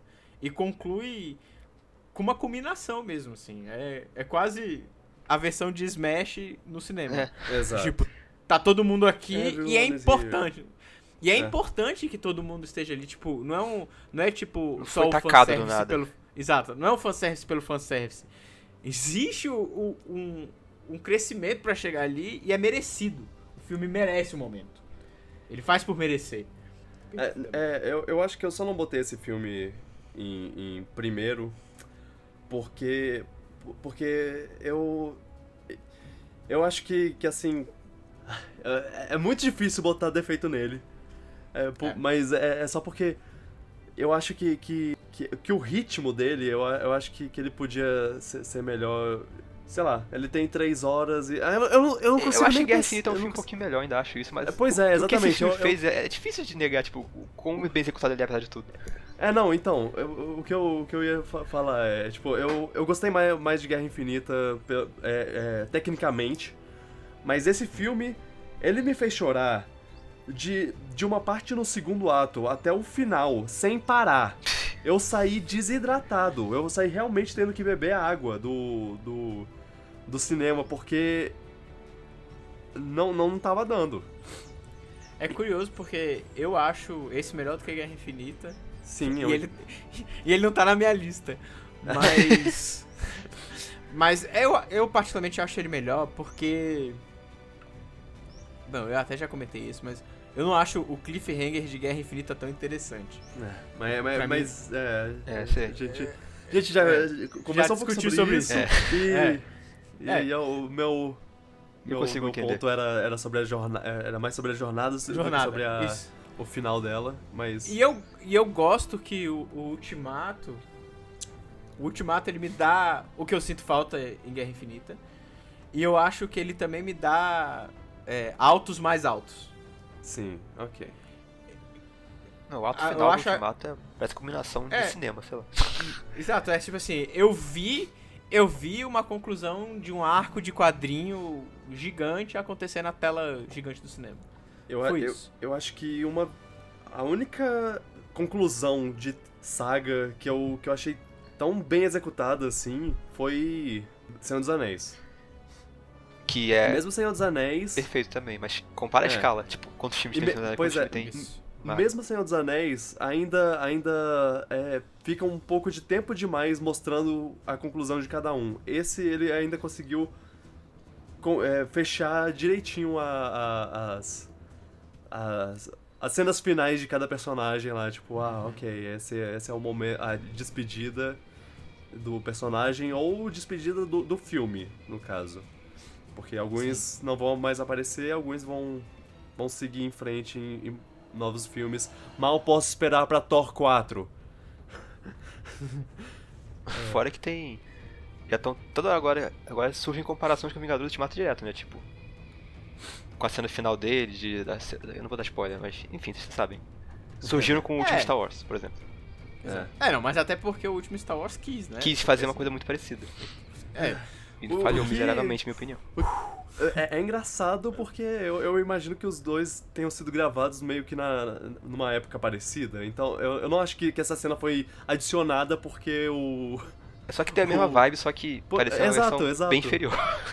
então, Parece, parece que eles trocaram notas assim. Ah, É. o que, que você vai fazer aí no seu filme? Ah, Então. Não que o isso. Vingadores fez seja uma Ah. coisa totalmente original, porque Deus Ex Máquina de, de, de guerra não é uma coisa totalmente original, mas enfim. é, mas acontece que Star Wars teve reshoots também. Ah. Ah. E, e parece que um deles foi o que alterou e deu o momento eu sou o Tony Stark.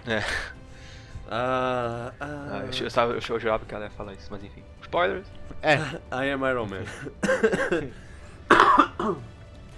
é, é- é- Ah, bom. É. Ótimo filme, ótimo filme. Não, filmaço de herói, filmaço, Filmaço. de herói. É, eu, eu, eu, eu, Foi um evento, um Eu evento que eu acho que não vai ser tô muito feliz. É, exato. eu tô muito Exato. feliz de ter vivido isso. De ter. É, participado de, disso de tudo. ter participado disso. Acho que a gente vai ver algo assim nesse- nessa escala tão bem executada, de qualidade tão alta assim, talvez em tempos, eu acho. Eu acho que a Marvel É, vai conseguir manter talvez isso. a gente. Talvez a gente leve nossos filhos ou netos pra. pra, pra próxima vez que isso for acontecer. É. Então. Difícil. É uma história, é um marco histórico pro cinema assim. Mas é. A gente também tem um podcast falando sobre esse filme. Fica, fica aí a dica. Assistam. Vejam. Ouçam. É. Ah, meu número 2, né? Sim. Então, meu número 2 é um pouco de trapaça. Porque eu, que, eu quis adicioná-lo na minha lista de qualquer forma. E, e eu pensei, ok, ele. te- tecnicamente no Brasil ele é de 2020. Mas eu assisti em 2019, porque eu tive a oportunidade maravilhosa de, de assistir, porque em, na minha viagem eu estava em um lugar onde o filme estreava antes. Estreava na, na época do da estreia dos Estados Unidos lá também. Então, acabei assistindo Frozen 2 antes de antes do Brasil. E É, é bom mesmo. pude botar pude botá-lo na minha lista de de filmes de 2019. Toma essa. Olha aí. A cabine dele foi há uns três meses, velho.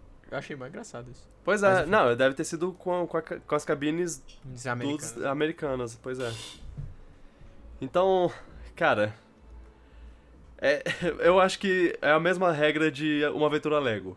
Eu tenho uma, uma, um- uma coisa emocional com Frozen que eu não tenho com muitos outros filmes. E aí Frozen 2 chegou. E, e eu tava um pouco com o pé atrás por causa de Wreck-It Ralph, ou Detona Ralph. Que o 2 eu achei que, que não, não vingou muito. Sério? em relação a- Eu vi recentemente. É, não, não. É, é um filme legal, mas eu acho que, tipo, como uma continuação, Ah, ele. Ele, ele vai pra outro fez- rumo. Ele vai, vai pra outro rumo, pois é. Ele meio que. Ele bota os mesmos personagens. Eu, eu gosto de como ele continua as histórias dos personagens, mas ele não continua a história do mundo Entendi, entendi. Uhum. de- da, da mesma maneira. Então aca- acabou. Acabei. é, tendo, tendo um certo. Achei ah, que você ia poxa. porque tem uma parte que eu pensei, nossa, eu vou já adorar essa cena. Ah, ah, não, é, é- é- eu, eu amo essa cena. Essa eu cena é amo essa maravilhosa. Enfim, volta pro cena. filme. É, enfim. É que eu sinto que Detona Ralph ele tenta surfar um pouco. Surfar um pouco na onda, né? Mas ele tenta surfar um pouco é, no momento que ele é lançado, assim. Eu acho que não vai envelhecer tão bem assim, não. Exato. É, enfim, Frozen 2. é, ele podia ser simplesmente mais um, um, um negócio de. Ah, quer, quer- quero grana, vamos. Vamos fazer um- um uma continuação aqui. Repetir as. A, a, a história do primeiro, só que de uma maneira um pouquinho diferente, só. Só, só, pra, só pra ganhar dinheiro, né? Eles não fizeram isso, eles fizeram um filme maravilhoso que realmente continua a, a saga da- da- das irmãs. Ele continua até em relação a- a- aos, aos curtas que tiveram entre, entre 1 e o 2. Ele, eles pegaram o, o sentimento que da, da- Elsa é, é, em relação a, a- ao mundo que ela vive, o sentimento da Anna em relação a, a, a Elsa, o sentimento do Christopher em relação a Anna. É, o sentimento do Olaf em relação a ser uma coisa. um boneco de neve imortal. É, é, é muito fascinante. E, e eles conseguiram crescer os personagens de uma forma muito agradável. O, a, a música. A Let It Go desse filme. Essa não é a Let It Go do, do Frozen 2, ela é a, a Into the Unknown. Ele, ele não é o segundo Let It Go, ele é o primeiro Into the Unknown, é isso que eu quero dizer. É um filme, é é uma música incrível, mas ela não é a única música boa. É, tem ótimas músicas, as músicas importantes pra história. É, musical tem, tem essa coisa, né? Você tem que fazer uma música que seja importante, é, seguir, seguir bem a, a história. É, é tipo, você tem que saber evoluir o personagem dentro de uma música. E essa, esse, esse filme, como musical, faz isso muito bem. A- a- tem, tem momentos importantes e tem momentos engraçados também é, com, com música. O, o Olaf tá ótimo eu, e eu, eu, eu, eu, eu sempre tenho uma, uma- um medo de, de, de ter alívios cômicos um pouco forçado demais e no caso do, do, do Olaf eu, eu sentia um pouquinho no 1, mas no 2 eu, eu achei ele ótimo. E sei lá, eu amo todos esses, esses personagens, eu amei o, o, o filme. O vis- visualmente ele é sensacional. E eu mal posso esperar pra assistir de novo. Eu E é quero isso. ver. Só que eu não sei porque a Disney faz esse negócio de lançar dois meses depois aqui. Pois é, não- eu, não entendo, eu não entendo que. Mas que- eu quero ver sim. Só que agora que passou dois meses dá um pouco mais de desânimo. Até porque o primeiro é bom pra caramba. É. É que eu tinha lido opiniões meio divididas sobre esse eu não sabia se ele era bom mesmo ou não. É, ele foi meio divisível um pouquinho. É, é. Eu, eu, eu gostei. É, como eu disse, é, levei a em, em consideração a minha experiência e essa é a minha experiência. Eu amei. Entendi. Eu acho que, que talvez ele seja talvez até melhor do que o 1, mas eu, eu vou ter que, que assistir de novo pra saber.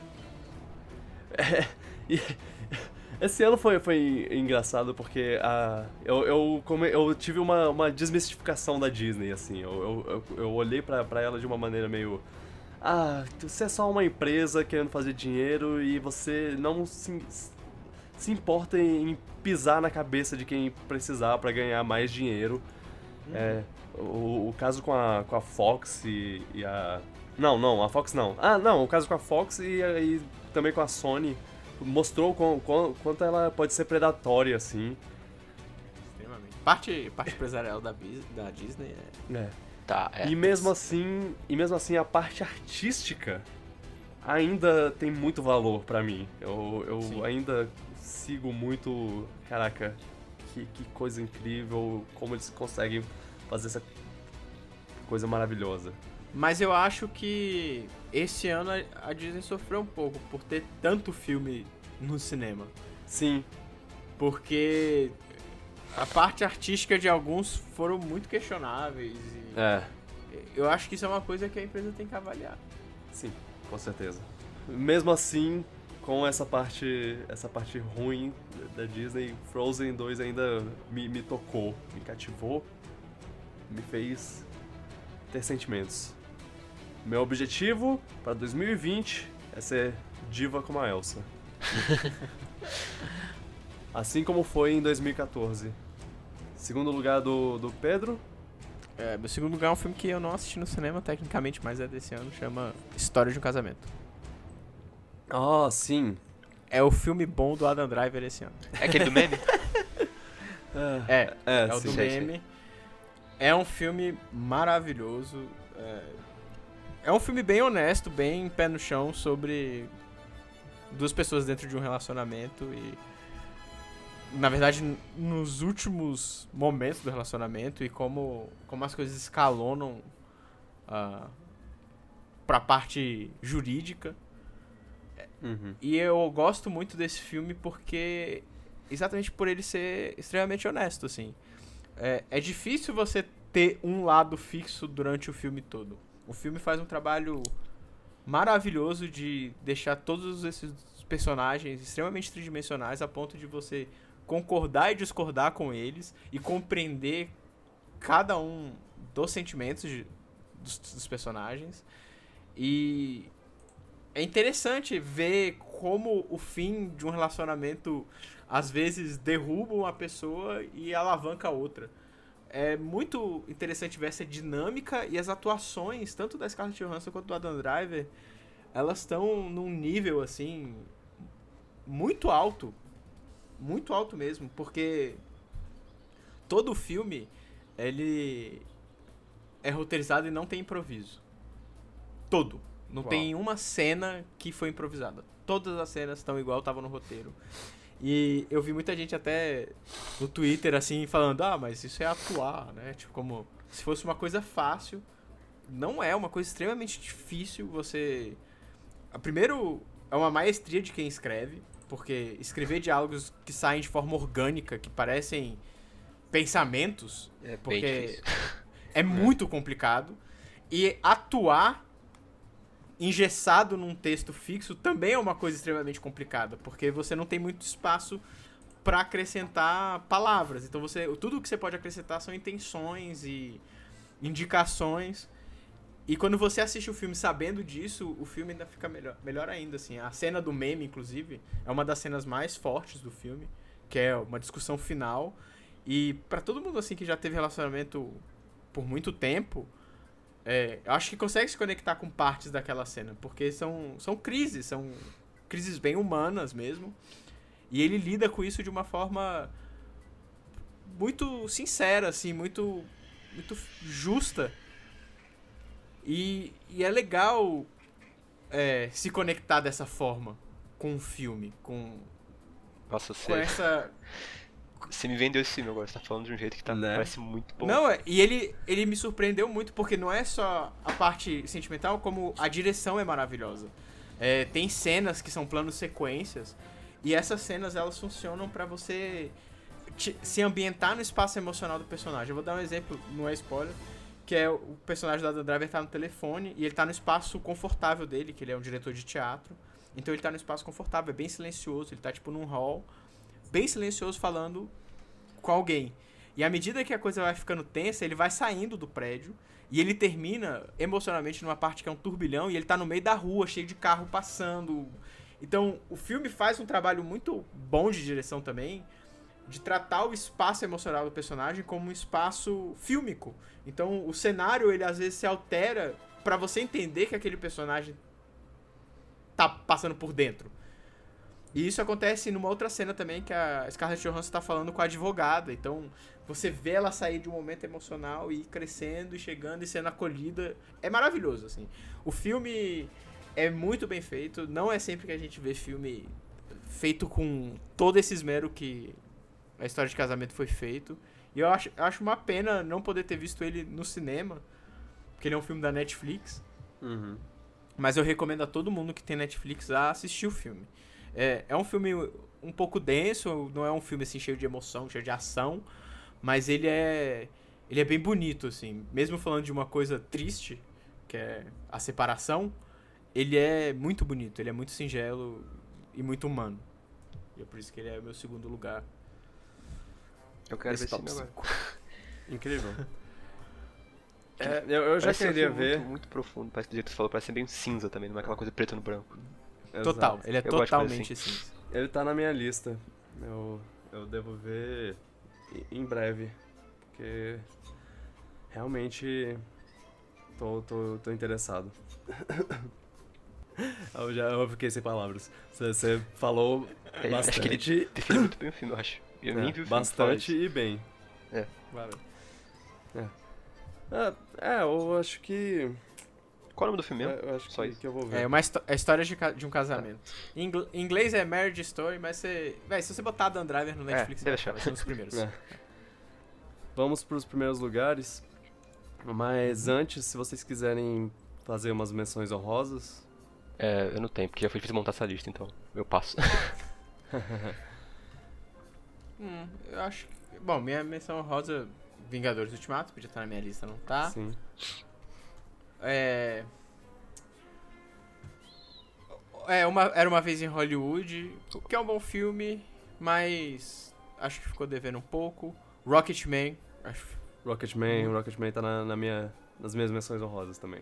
é, que, que é um filme muito bom, bonita, bonitaço. Só queria, só queria aproveitar, deixa pra falar, tipo, eles fizeram, eles fizeram um filme que é tipo uma biografia, só que eles pegaram as músicas do cara e transformaram em números musicais de, de musical. Eu achei isso genial. É, eu também, achei muito bom. Eu gostei muito, desse Muito bom.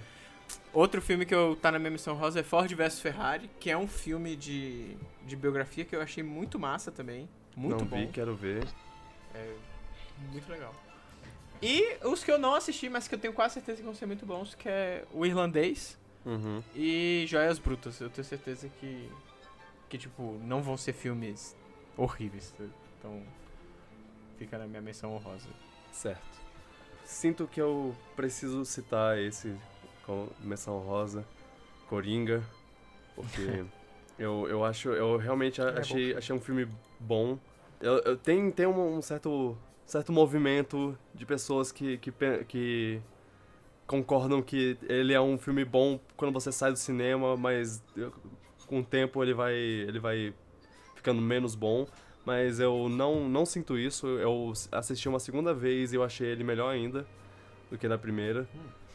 É, eu, eu acho os. os as, as, as dificuldades, as coisas de interpretação dele interessantes. O fato de qualquer coisa ser, ser na cabeça dele é, é, é fascinante. Eu gosto dessas discussões. E. E, e, sei lá, só queria dar- botar essa menção A rosa. atuação do Joaquim Phoenix é excelente. Também. Sim. É, eu tenho uma relação complicada com Eu, eu só não acho que ele é essa obra-prima que fala. É, é, É, porque pra é. mim. Pra mim. Ele não tá no, no top 5 porque. Eu gostei, Por mas eu isso, não acho assim. que ele é tipo, caraca, que, que esse filme é, é incrivelmente o melhor filme, sei lá, de, é, sei lá, ela. Eu acho, eu acho ele um filme tecnicamente muito bem feito, eu acho as atuações muito boas, acho que ele tem ah, fotografia muito bonita, mas eu acho ele muito raso pelo, pro que ele vem de ser. Hum. Então eu sinto muita falta de um contraponto pra história. Ah, Parece que tudo que. Tudo que o Coringa meio que pensa é meio que não é questionado. Não tem um. É tipo, o filme abraça essa narrativa e segue com ela. E eu acho isso meio pobre, assim. Eu, eu, eu me lembro que eu, eu não saí muito feliz quando assisti Coringa, porque eu saí sem saber o que eu sentia sobre o filme. Porque eu não senti mui- quase nada assistindo. O filme não, não me alcançou. Mas eu não acho que ele é um filme horrível. Perdão. Não gosto muito, eu não, não gosto muito dele mesmo, assim. Não, não me tocou. Tem um filme que faz o que, que Coringa faz de uma forma muito melhor, chama Taxi Driver. Ah, não, não, Sim, é fica- muito bom. com- Sim, com certeza. É, eu- É, é, ah, mas. É, Não, e é inclusive o moti- é o motivo do Robert De- Niro tá no filme, né? Tá no filme? Sim. Assim, eu tenho um conflito com ele, porque assim, vendo como filme do Coringa, Uhum. eu consigo falar com todas as palavras que eu não gosto. tipo, como análise do personagem do Coringa mesmo, assim, eu não gosto. Não, é, não gosto da interpretação do Coringa que o filme dá. Acho o, o Cavaleiro das Trevas, o filme do Coringa, muito melhor. Muito melhor mesmo. É, isso aí também acho. E eu, a- Ah, não, com certeza. é, e eu acho as inserções do universo do Batman no filme muito forçadas. Eu não gosto das. Tipo, quando o universo do Batman surge no filme, eu não gosto. Eu acho que essa parte. É, acho que é a pior parte do filme, tipo, é tentar fazer aquela ligação, que eu achei realmente forçado. Isso. E aí depois, eu- e aí eu depois descobri que é porque o filme não era um filme do Coringa. Ele era um filme sobre outra coisa, ele era um filme sobre outra coisa, e aí acabou pegando essa roupagem do Batman na- lá pra frente na produção. Tá bom, Pedro, eu entendi. Eu tirei ele das menções honrosas. Tá Não, não precisa tirar, não precisa tirar. Você pode gostar, não... Não, não, eu tô. eu- Você tá errado. eu tô- É. Assim, tem gente que gosta de Ascensão Skywalker. Pois é. Pode gostar. Tá errado? Tá, mas pode gostar. Mas, mas bem, é, só, É, enfim, é só pra é concluir, meu, eu, eu, eu realmente queria, queria falar que eu, eu gostei muito também de Homem-Aranha Longe de Casa. Ah, é, muito eu bom. sei. sim, sim. Eu- Eu achei ele melhor que o primeiro, inclusive. Sim, Ah, sem sim. dúvida. Nossa, ele é muito bom. Ah, Gosto muito do vilão especial. é, o- os elementais. Sim, sim, os quatro lá. Eu, e- e, aliás, eu adoro o Tom Holland como Homem-Aranha. E como Peter Parker. Eu só acho que nesses dois filmes tá- ainda tá faltando um aspecto do Homem-Aranha, assim, que não é tão aproveitado. Que é ele balançar nas teias mais, assim. Tipo, eu sinto muita falta disso ainda no- nesses Hum. filmes. Balançar pra Esse Nova York. aspecto. Exato, eu ainda sinto muito, muita falta disso. Mas eu sei que uma hora vai chegar e eles estão construindo aos pouquinhos. É. Eu, eu eu tô feliz que, que eu posso, em retrospecto, falar que. Que, ah, eu não, eu não tenho mais, mais o medo de. Da, da, da Sony e da, da Disney não conseguirem se entender e pra fazer o terceiro filme do. No, dentro do universo e tudo mais. Então. É, é bom saber que, que a gente vai ter o 3 ainda. Porque eu tava tenso. Sim. Porque terminar daquele jeito e falar, ah, não vai ter mais filme, eu, eu, eu mataria alguém. Exato. Eu fico feliz que o Tom Holland bebo con- conseguiu resolver a situação. Aí a, a última missão rosa é só que o, o, o Bacurau, é, já, a gente já conversou sobre ele e, e é isso. E eu, talvez, o seu primeiro lugar seja meu, meu, minha menção rosa. Vamos ver, né? O de- O meu primeiro dele? lugar? É, Ou do... é, seu primeiro lugar do, do Pedro. Eu acho, vamos ver.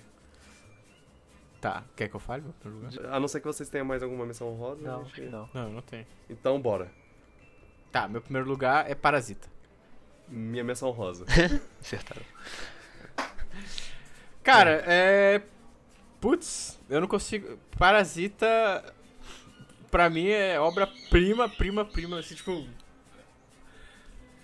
É um filme que, assim... Não acontece com frequência nessa indústria. Não, não mesmo.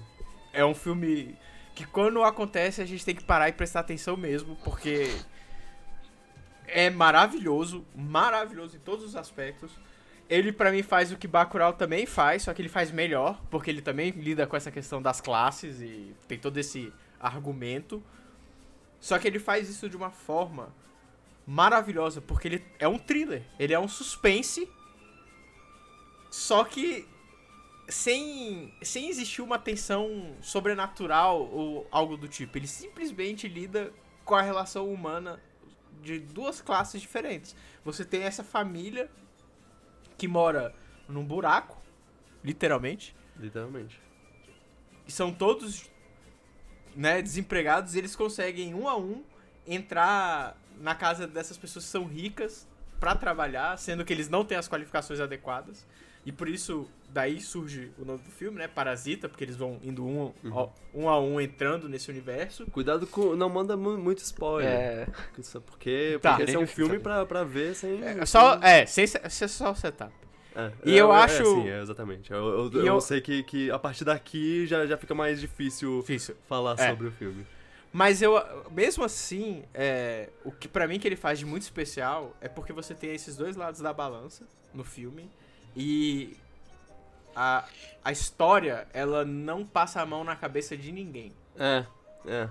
Isso pra mim é maravilhoso, porque não é essa coisa caricata do ah, o pobre sempre é mais feliz e mais é, correto e ah, o rico é sempre esse vilão não, ele faz isso de uma forma extremamente realista, numa uma forma extremamente tridimensional, em que você, principalmente eu que venho de um de um lugar privilegiado, né? Afinal de contas, Uhum. sou classe média, sou branco. Assisto o filme e eu consigo me conectar em pontos com os dois lados. Consigo é, ver os dois aspectos dos dois lados, mas claro que eu tenho minha opinião política, então eu, eu tendo mais a um. E eu acho maravilhoso como ele conduz isso, como ele, ele faz isso e como ele gera essa empatia em quem tá assistindo também. Porque quando você tem algumas coisas colocadas no filme, pelo menos pra mim, foi de ter empatia com quem tava sentindo aquela agressão, como também um pouco de culpabilidade, de tipo. De, pô, será que eu já não agi dessa forma? Será que eu já não fiz isso? E o filme É. faz isso de uma forma muito. Muito simples, muito. sem apontar dedos mesmo.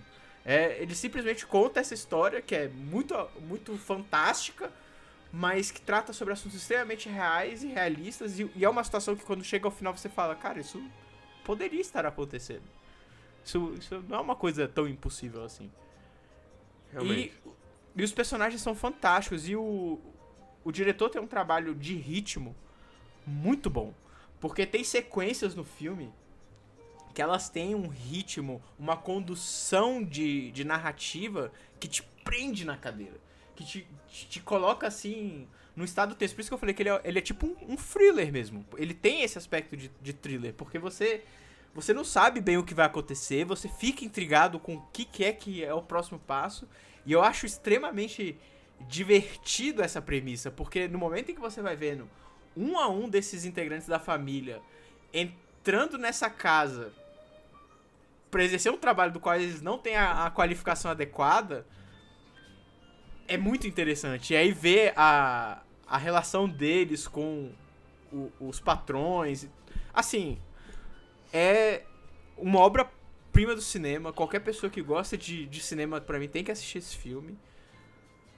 É. Esse tipo, esse tipo de filme, esse tipo de qualidade de filme não acontece com frequência. É muito raro quando todas as estrelas se alinham e dá certo. E pra mim é um filme especial porque ele toca num assunto que pra mim é muito especial, Uhum. que é sobre ah, como nós tratamos as pessoas que não têm as mesmas condições que a gente financeiramente, como que essas pessoas sobrevivem. E, e eu acho legal porque isso é numa realidade em que nós brasileiros achamos que é, nossa, muito superior à Coreia do Sul, que tem uma educação maravilhosa e, né? E é Uhum. interessante ver isso, aconte isso sendo tratado lá. é o, pra mim, filmaço, melhor filme do ano, disparado, disparado mesmo. Pois, é, eu não botei esse filme na minha lista. É é, Foi, foi meio por hors concours, sabe? Tipo, eu, eu, eu, eu, eu senti que, que botar ele nessa lista não faria jus. Não, não seria justo com os outros. É, pois é. Caraca. Eu, eu, eu, eu cortaria, eu cortaria um filme só por, por, por maldade, assim. Por tipo, ah, porra, esse, esse cara. Sim. Ele. Ele é, ele é um filme, tipo, incrível. Eu. É, ele é... Eu, sa- eu saí, cara, eu saí do, do cinema, tipo. É, Eu, fiquei. Eu demorei um, meio que uma hora, assim, pra recobrar meu. Uhum. minha consciência. Ele. Você já, já botou tudo, tudo na mesa. Eu gosto muito do contraponto, assim, entre a, a parte rica do, do- da cidade e a parte pobre. Eles fi- filmam os dois de maneiras diferentes, assim. Sim. É, é, é muito interessante. Eu, eu acho que uma pessoa que é mais entendida com cinema pode botar em- é, melhor isso do que eu, mas é, é, é, é- é a forma como. A forma claustrofóbica como Uhum. o- o- os pobres são representados, enquanto os ricos são, é um negócio quase. quase. é, uma, uma maneira quase romântica de ver o, Sim. o mundo, Eu- eu- assim. É, tem tem um, um momento no filme que é. que é, que é excelente. Eu, eu, eu, eu acho que eu prefiro não falar so- sobre o que é esse momento, mas é envolvendo a, a chuva e os Uhum, pontos de é. vista de Sim. como essa chuva é vista. Sim. É, ele. Ele é, ele é muito legal esse negócio do, do- da claustrofobia e do. e do espaço aberto. Como ele trabalha essas duas coisas. É muito rico, assim. O filme. Ele tem, ele tem várias camadas pra, pra você ler várias coisas diferentes. E, e mesmo na camada mais simples possível que, que você pode pegar do filme, ele ainda é muito rico. Uhum. Eu acho que ele aponta muito. Ele, ele deixa muito a gente se apontar e sentir muito desses conflitos, o que eu gosto muito, porque o filme, assim, se ele toma a partida, ele toma bem no finalzinho, bem no É. finalzinho mesmo. E aí, e eu, eu gosto, eu gosto que o filme deixa muito na nossa, na nossa mão e, no- e nos deixa intrigados com, com isso e o quão complexo é ser humano, sabe? Tipo, em, em quantos níveis de complexidade isso, isso tá colocado. Eu esse ano vi um filme que era muito parecido asiático também, que concorreu ao Oscar do ano passado, que tá na Netflix, Ah, sei. que sei. é, é Assunto É, de Família. Assunto de família. Isso. E eu acho que Parasita faz algo muito parecido, mas ele faz de uma forma muito mais impactante, muito mais bonita, Sei. mais forte. Acho que a mensagem sai mais forte. E se Assunto de Família já era um filmaço, assim, Parasita é, tá assim no meu hall de top filmes da eternidade. Cara, Tipo, é um filme que eu sempre vou estar recomendando pra alguém. Ele tá. Ele merece esse lugar, assim. É um- É um filmaço, filmaço, filmaço, filmaço. Eu só queria é, mencionar que é muito legal que seu seu top 5 tem dois filmes que não são Hollywood, assim. É. Na verdade, três, né? Porque Knives Out não é tecnicamente Hollywood. Ah, é, é verdade. É uma, uma coisa mais, E, é, e mais Bacurau também não é. assim, o- e americana, o gringa. É. o- é brasileiro e co- coreano. Isso é... É uma pena que para é uma pena que Parasita só vai poder concorrer à categoria melhor filme estrangeiro. Hum, Sim, porque ele Que ele podia levar, é, ele podia levar muitos prêmios do Oscar. Na minha opinião. Facilmente. Ok, primeiro lugar do Luan. o meu é. John Wick 3. Yes! É o seu também? é o meu também. Nossa, que filme maravilhoso. Tipo. Acho que eu nunca saí. Desse ano não tem nenhum filme que eu vi no cinema que eu não saí tão satisfeito com esse filme. Exato. Ação do início ao fim. O que, o que eu falei sobre. Ah, te- te- tive a dificuldade pra separar o top 5 e tudo mais. Eu não tive dificuldade em escolher o primeiro lugar. Também não. É, Inclusive eu tava torcendo pra ele ganhar seu, seu torneio eu sabia que ele ia ganhar. É, eu, ele, ele chegou, ele, ele chegou bem, chegou longe, mas é, eu, eu, fiquei, eu fiquei feliz com isso. Eu percebi o quanto eu gostava do filme vendo a, a disputa do, do no campeonato lá. Ele, ele toda vez que ele, que ele começava a ter mais dificuldade pra ganhar, eu, eu ficava ah não, ah não, ganha, ganha, por favor, votos. cadê o, cadê o povo votando? É, Cara, o filme já começa a mil por hora. Ele começa a mil por hora. Isso é, é uma qualidade incrível como, como nos primeir, a primeira meia hora assim do filme é, é, é uma cena de ação e depois a da cena de outra ação a cada sem filme que parar. passa estão ficando mais impressionantes. Tipo, não. É, eu acho que esse é o maior mérito de John Wick, é que já tá no terceiro e eles conseguem ainda assim surpreender com a cena de ação. Sim, eles conseguem, tipo, Sim. Porque- uma coisa mais ridícula que a outra, mas de uma maneira. Não, maneira sadia, eu diria. Saudável. Isso, é porque John Wick é uma classe de filme, assim, que, tipo, ele é fantástico, né? Ele é fantasia Sim, total. sim. Sim. Só que. E ele, ele se leva a sério, o que eu acho que é super importante, porque, tipo, o universo do filme. a- apesar de ser totalmente fantástico, os personagens super acreditam naquilo. E isso É. é importante. E ao mesmo tempo que eles acreditam naquilo, tem um certo humor da- do absurdo daquilo. Tem. Eles equilibram perfeitamente. É, e é isso. É, tá no terceiro filme e as cenas de ação são maravilhosas. Tem um aspecto que eu adoro de John Wick, é que, tipo assim, eles retiram a trilha em muito das cenas de ação. É. Então você fica só com sons do tipo, das coisas entrando na, na pessoa, ou dos tiros. E isso traz essa sensação de, de se levar a sério, porque. Ele poderia muito bem ser tipo um filme igual a Adrenalina, que tem, tem seus méritos também, que é um, um filme de ação super bocó. Mas ele, por fazer isso, ele, ele deixa o filme mais calcado na realidade. Então é, o, é a super realidade, assim. É. Eu acho maravilhoso. Eu gostei muito de John Wick 3 também. Não tá na minha lista, mas. O universo que eles O- criaram é, é tão impressionante. Do hotel, da- das, das- dos contratos, da negociação. É, como você disse, é, é incrível como eles conseguem. Eles estão no terceiro filme e eles conseguem aloprar cada vez mais com, com coisas Isso. novas. Mesmo que seja coisa do, do universo mesmo. Esse, esse ele tá ficando cada vez. Cada vez mais. Porque, tipo, antes era um hotel, aí virou uma organização Cara, e agora, tem é, tudo. é uma agora tem coisa. cavalo no, negócio. Uma sociedade secreta, é, Tem um shake no deserto. um shake no deserto. Esse, essa parte. Meu Deus, é, foi E, quando eu percebi quando que eu tava. aparece, eu só adoro. Tipo, é, continua, continua isso aí. É, é, é exato, porque não é um filme de plot. Tipo, o plot de John Wick é o que menos importa. Tipo assim, o que importa é. Ele tem que matar a galera, velho. E é isso aí. É, é a vingança dele. Tipo, você gosta do personagem, é que, que ele É. fique vivo. Exato. O resto é só você se divertir, se divertindo assistindo como que ele faz isso. Sim. Uhum. Eu, eu gosto muito desse aspecto do, do filme. assim.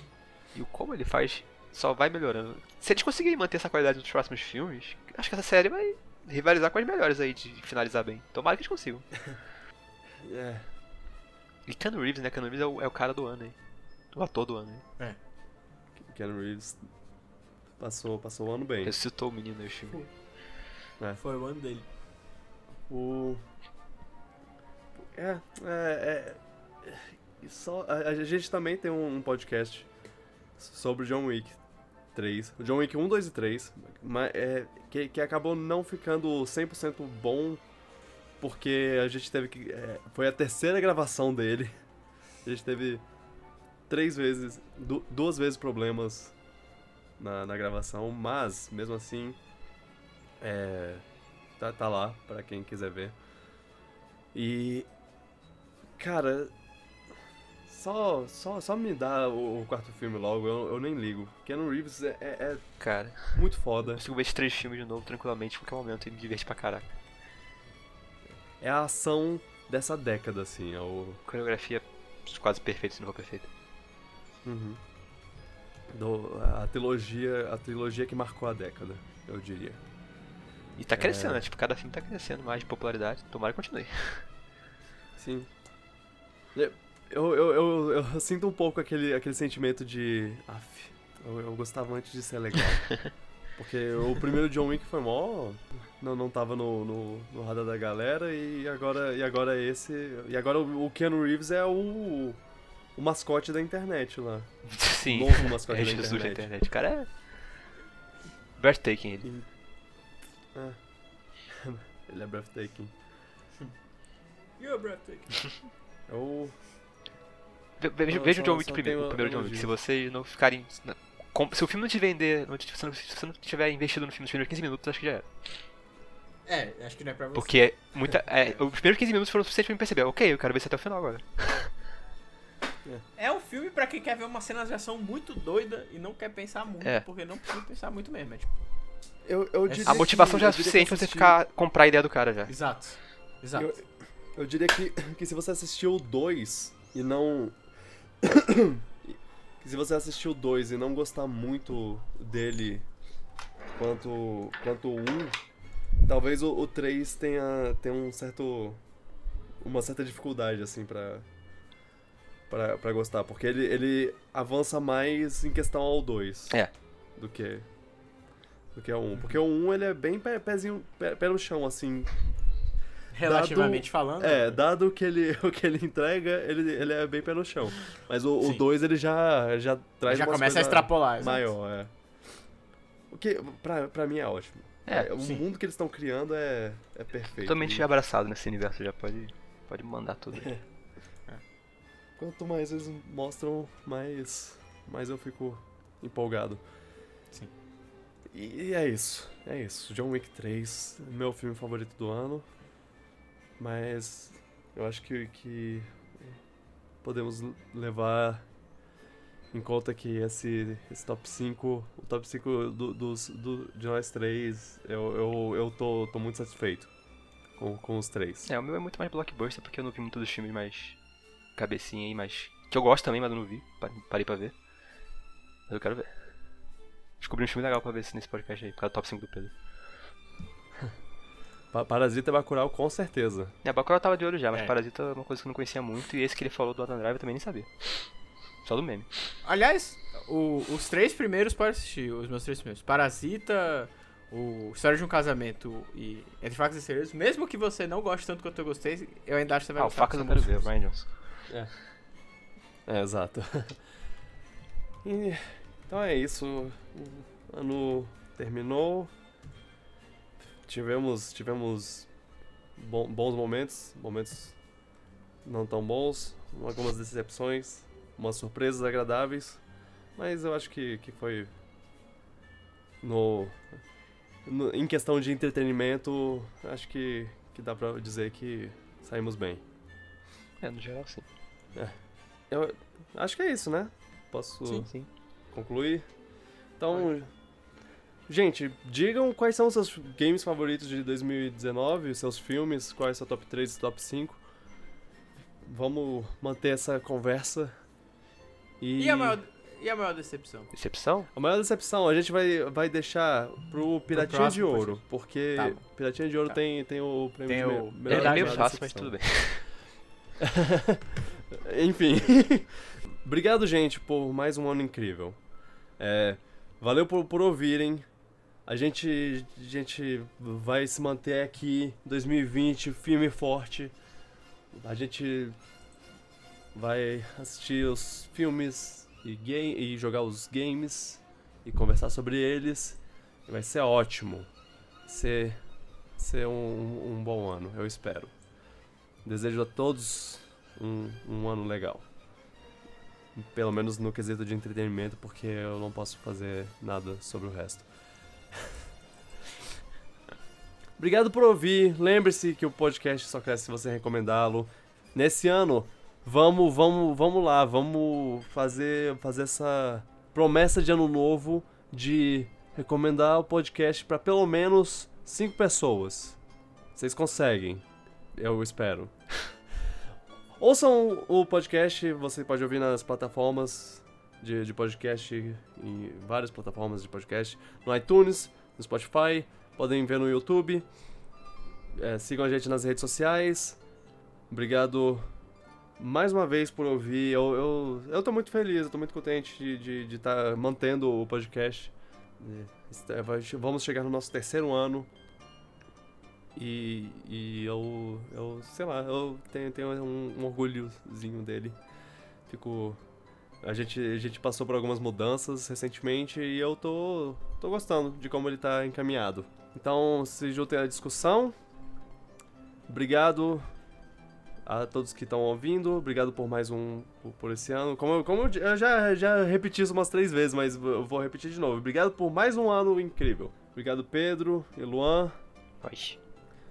Obrigado, Fred, que, que, que ia tentar participar desse, desse podcast, mas acabou não conseguindo. Não, não sei, não sei o que foi, mas eu espero que esteja tudo, tudo bem. Espero que participe do próximo, se, se possível. E é isso, gente. Pela primeira vez no ano, tchau, pipoca e feliz 2020.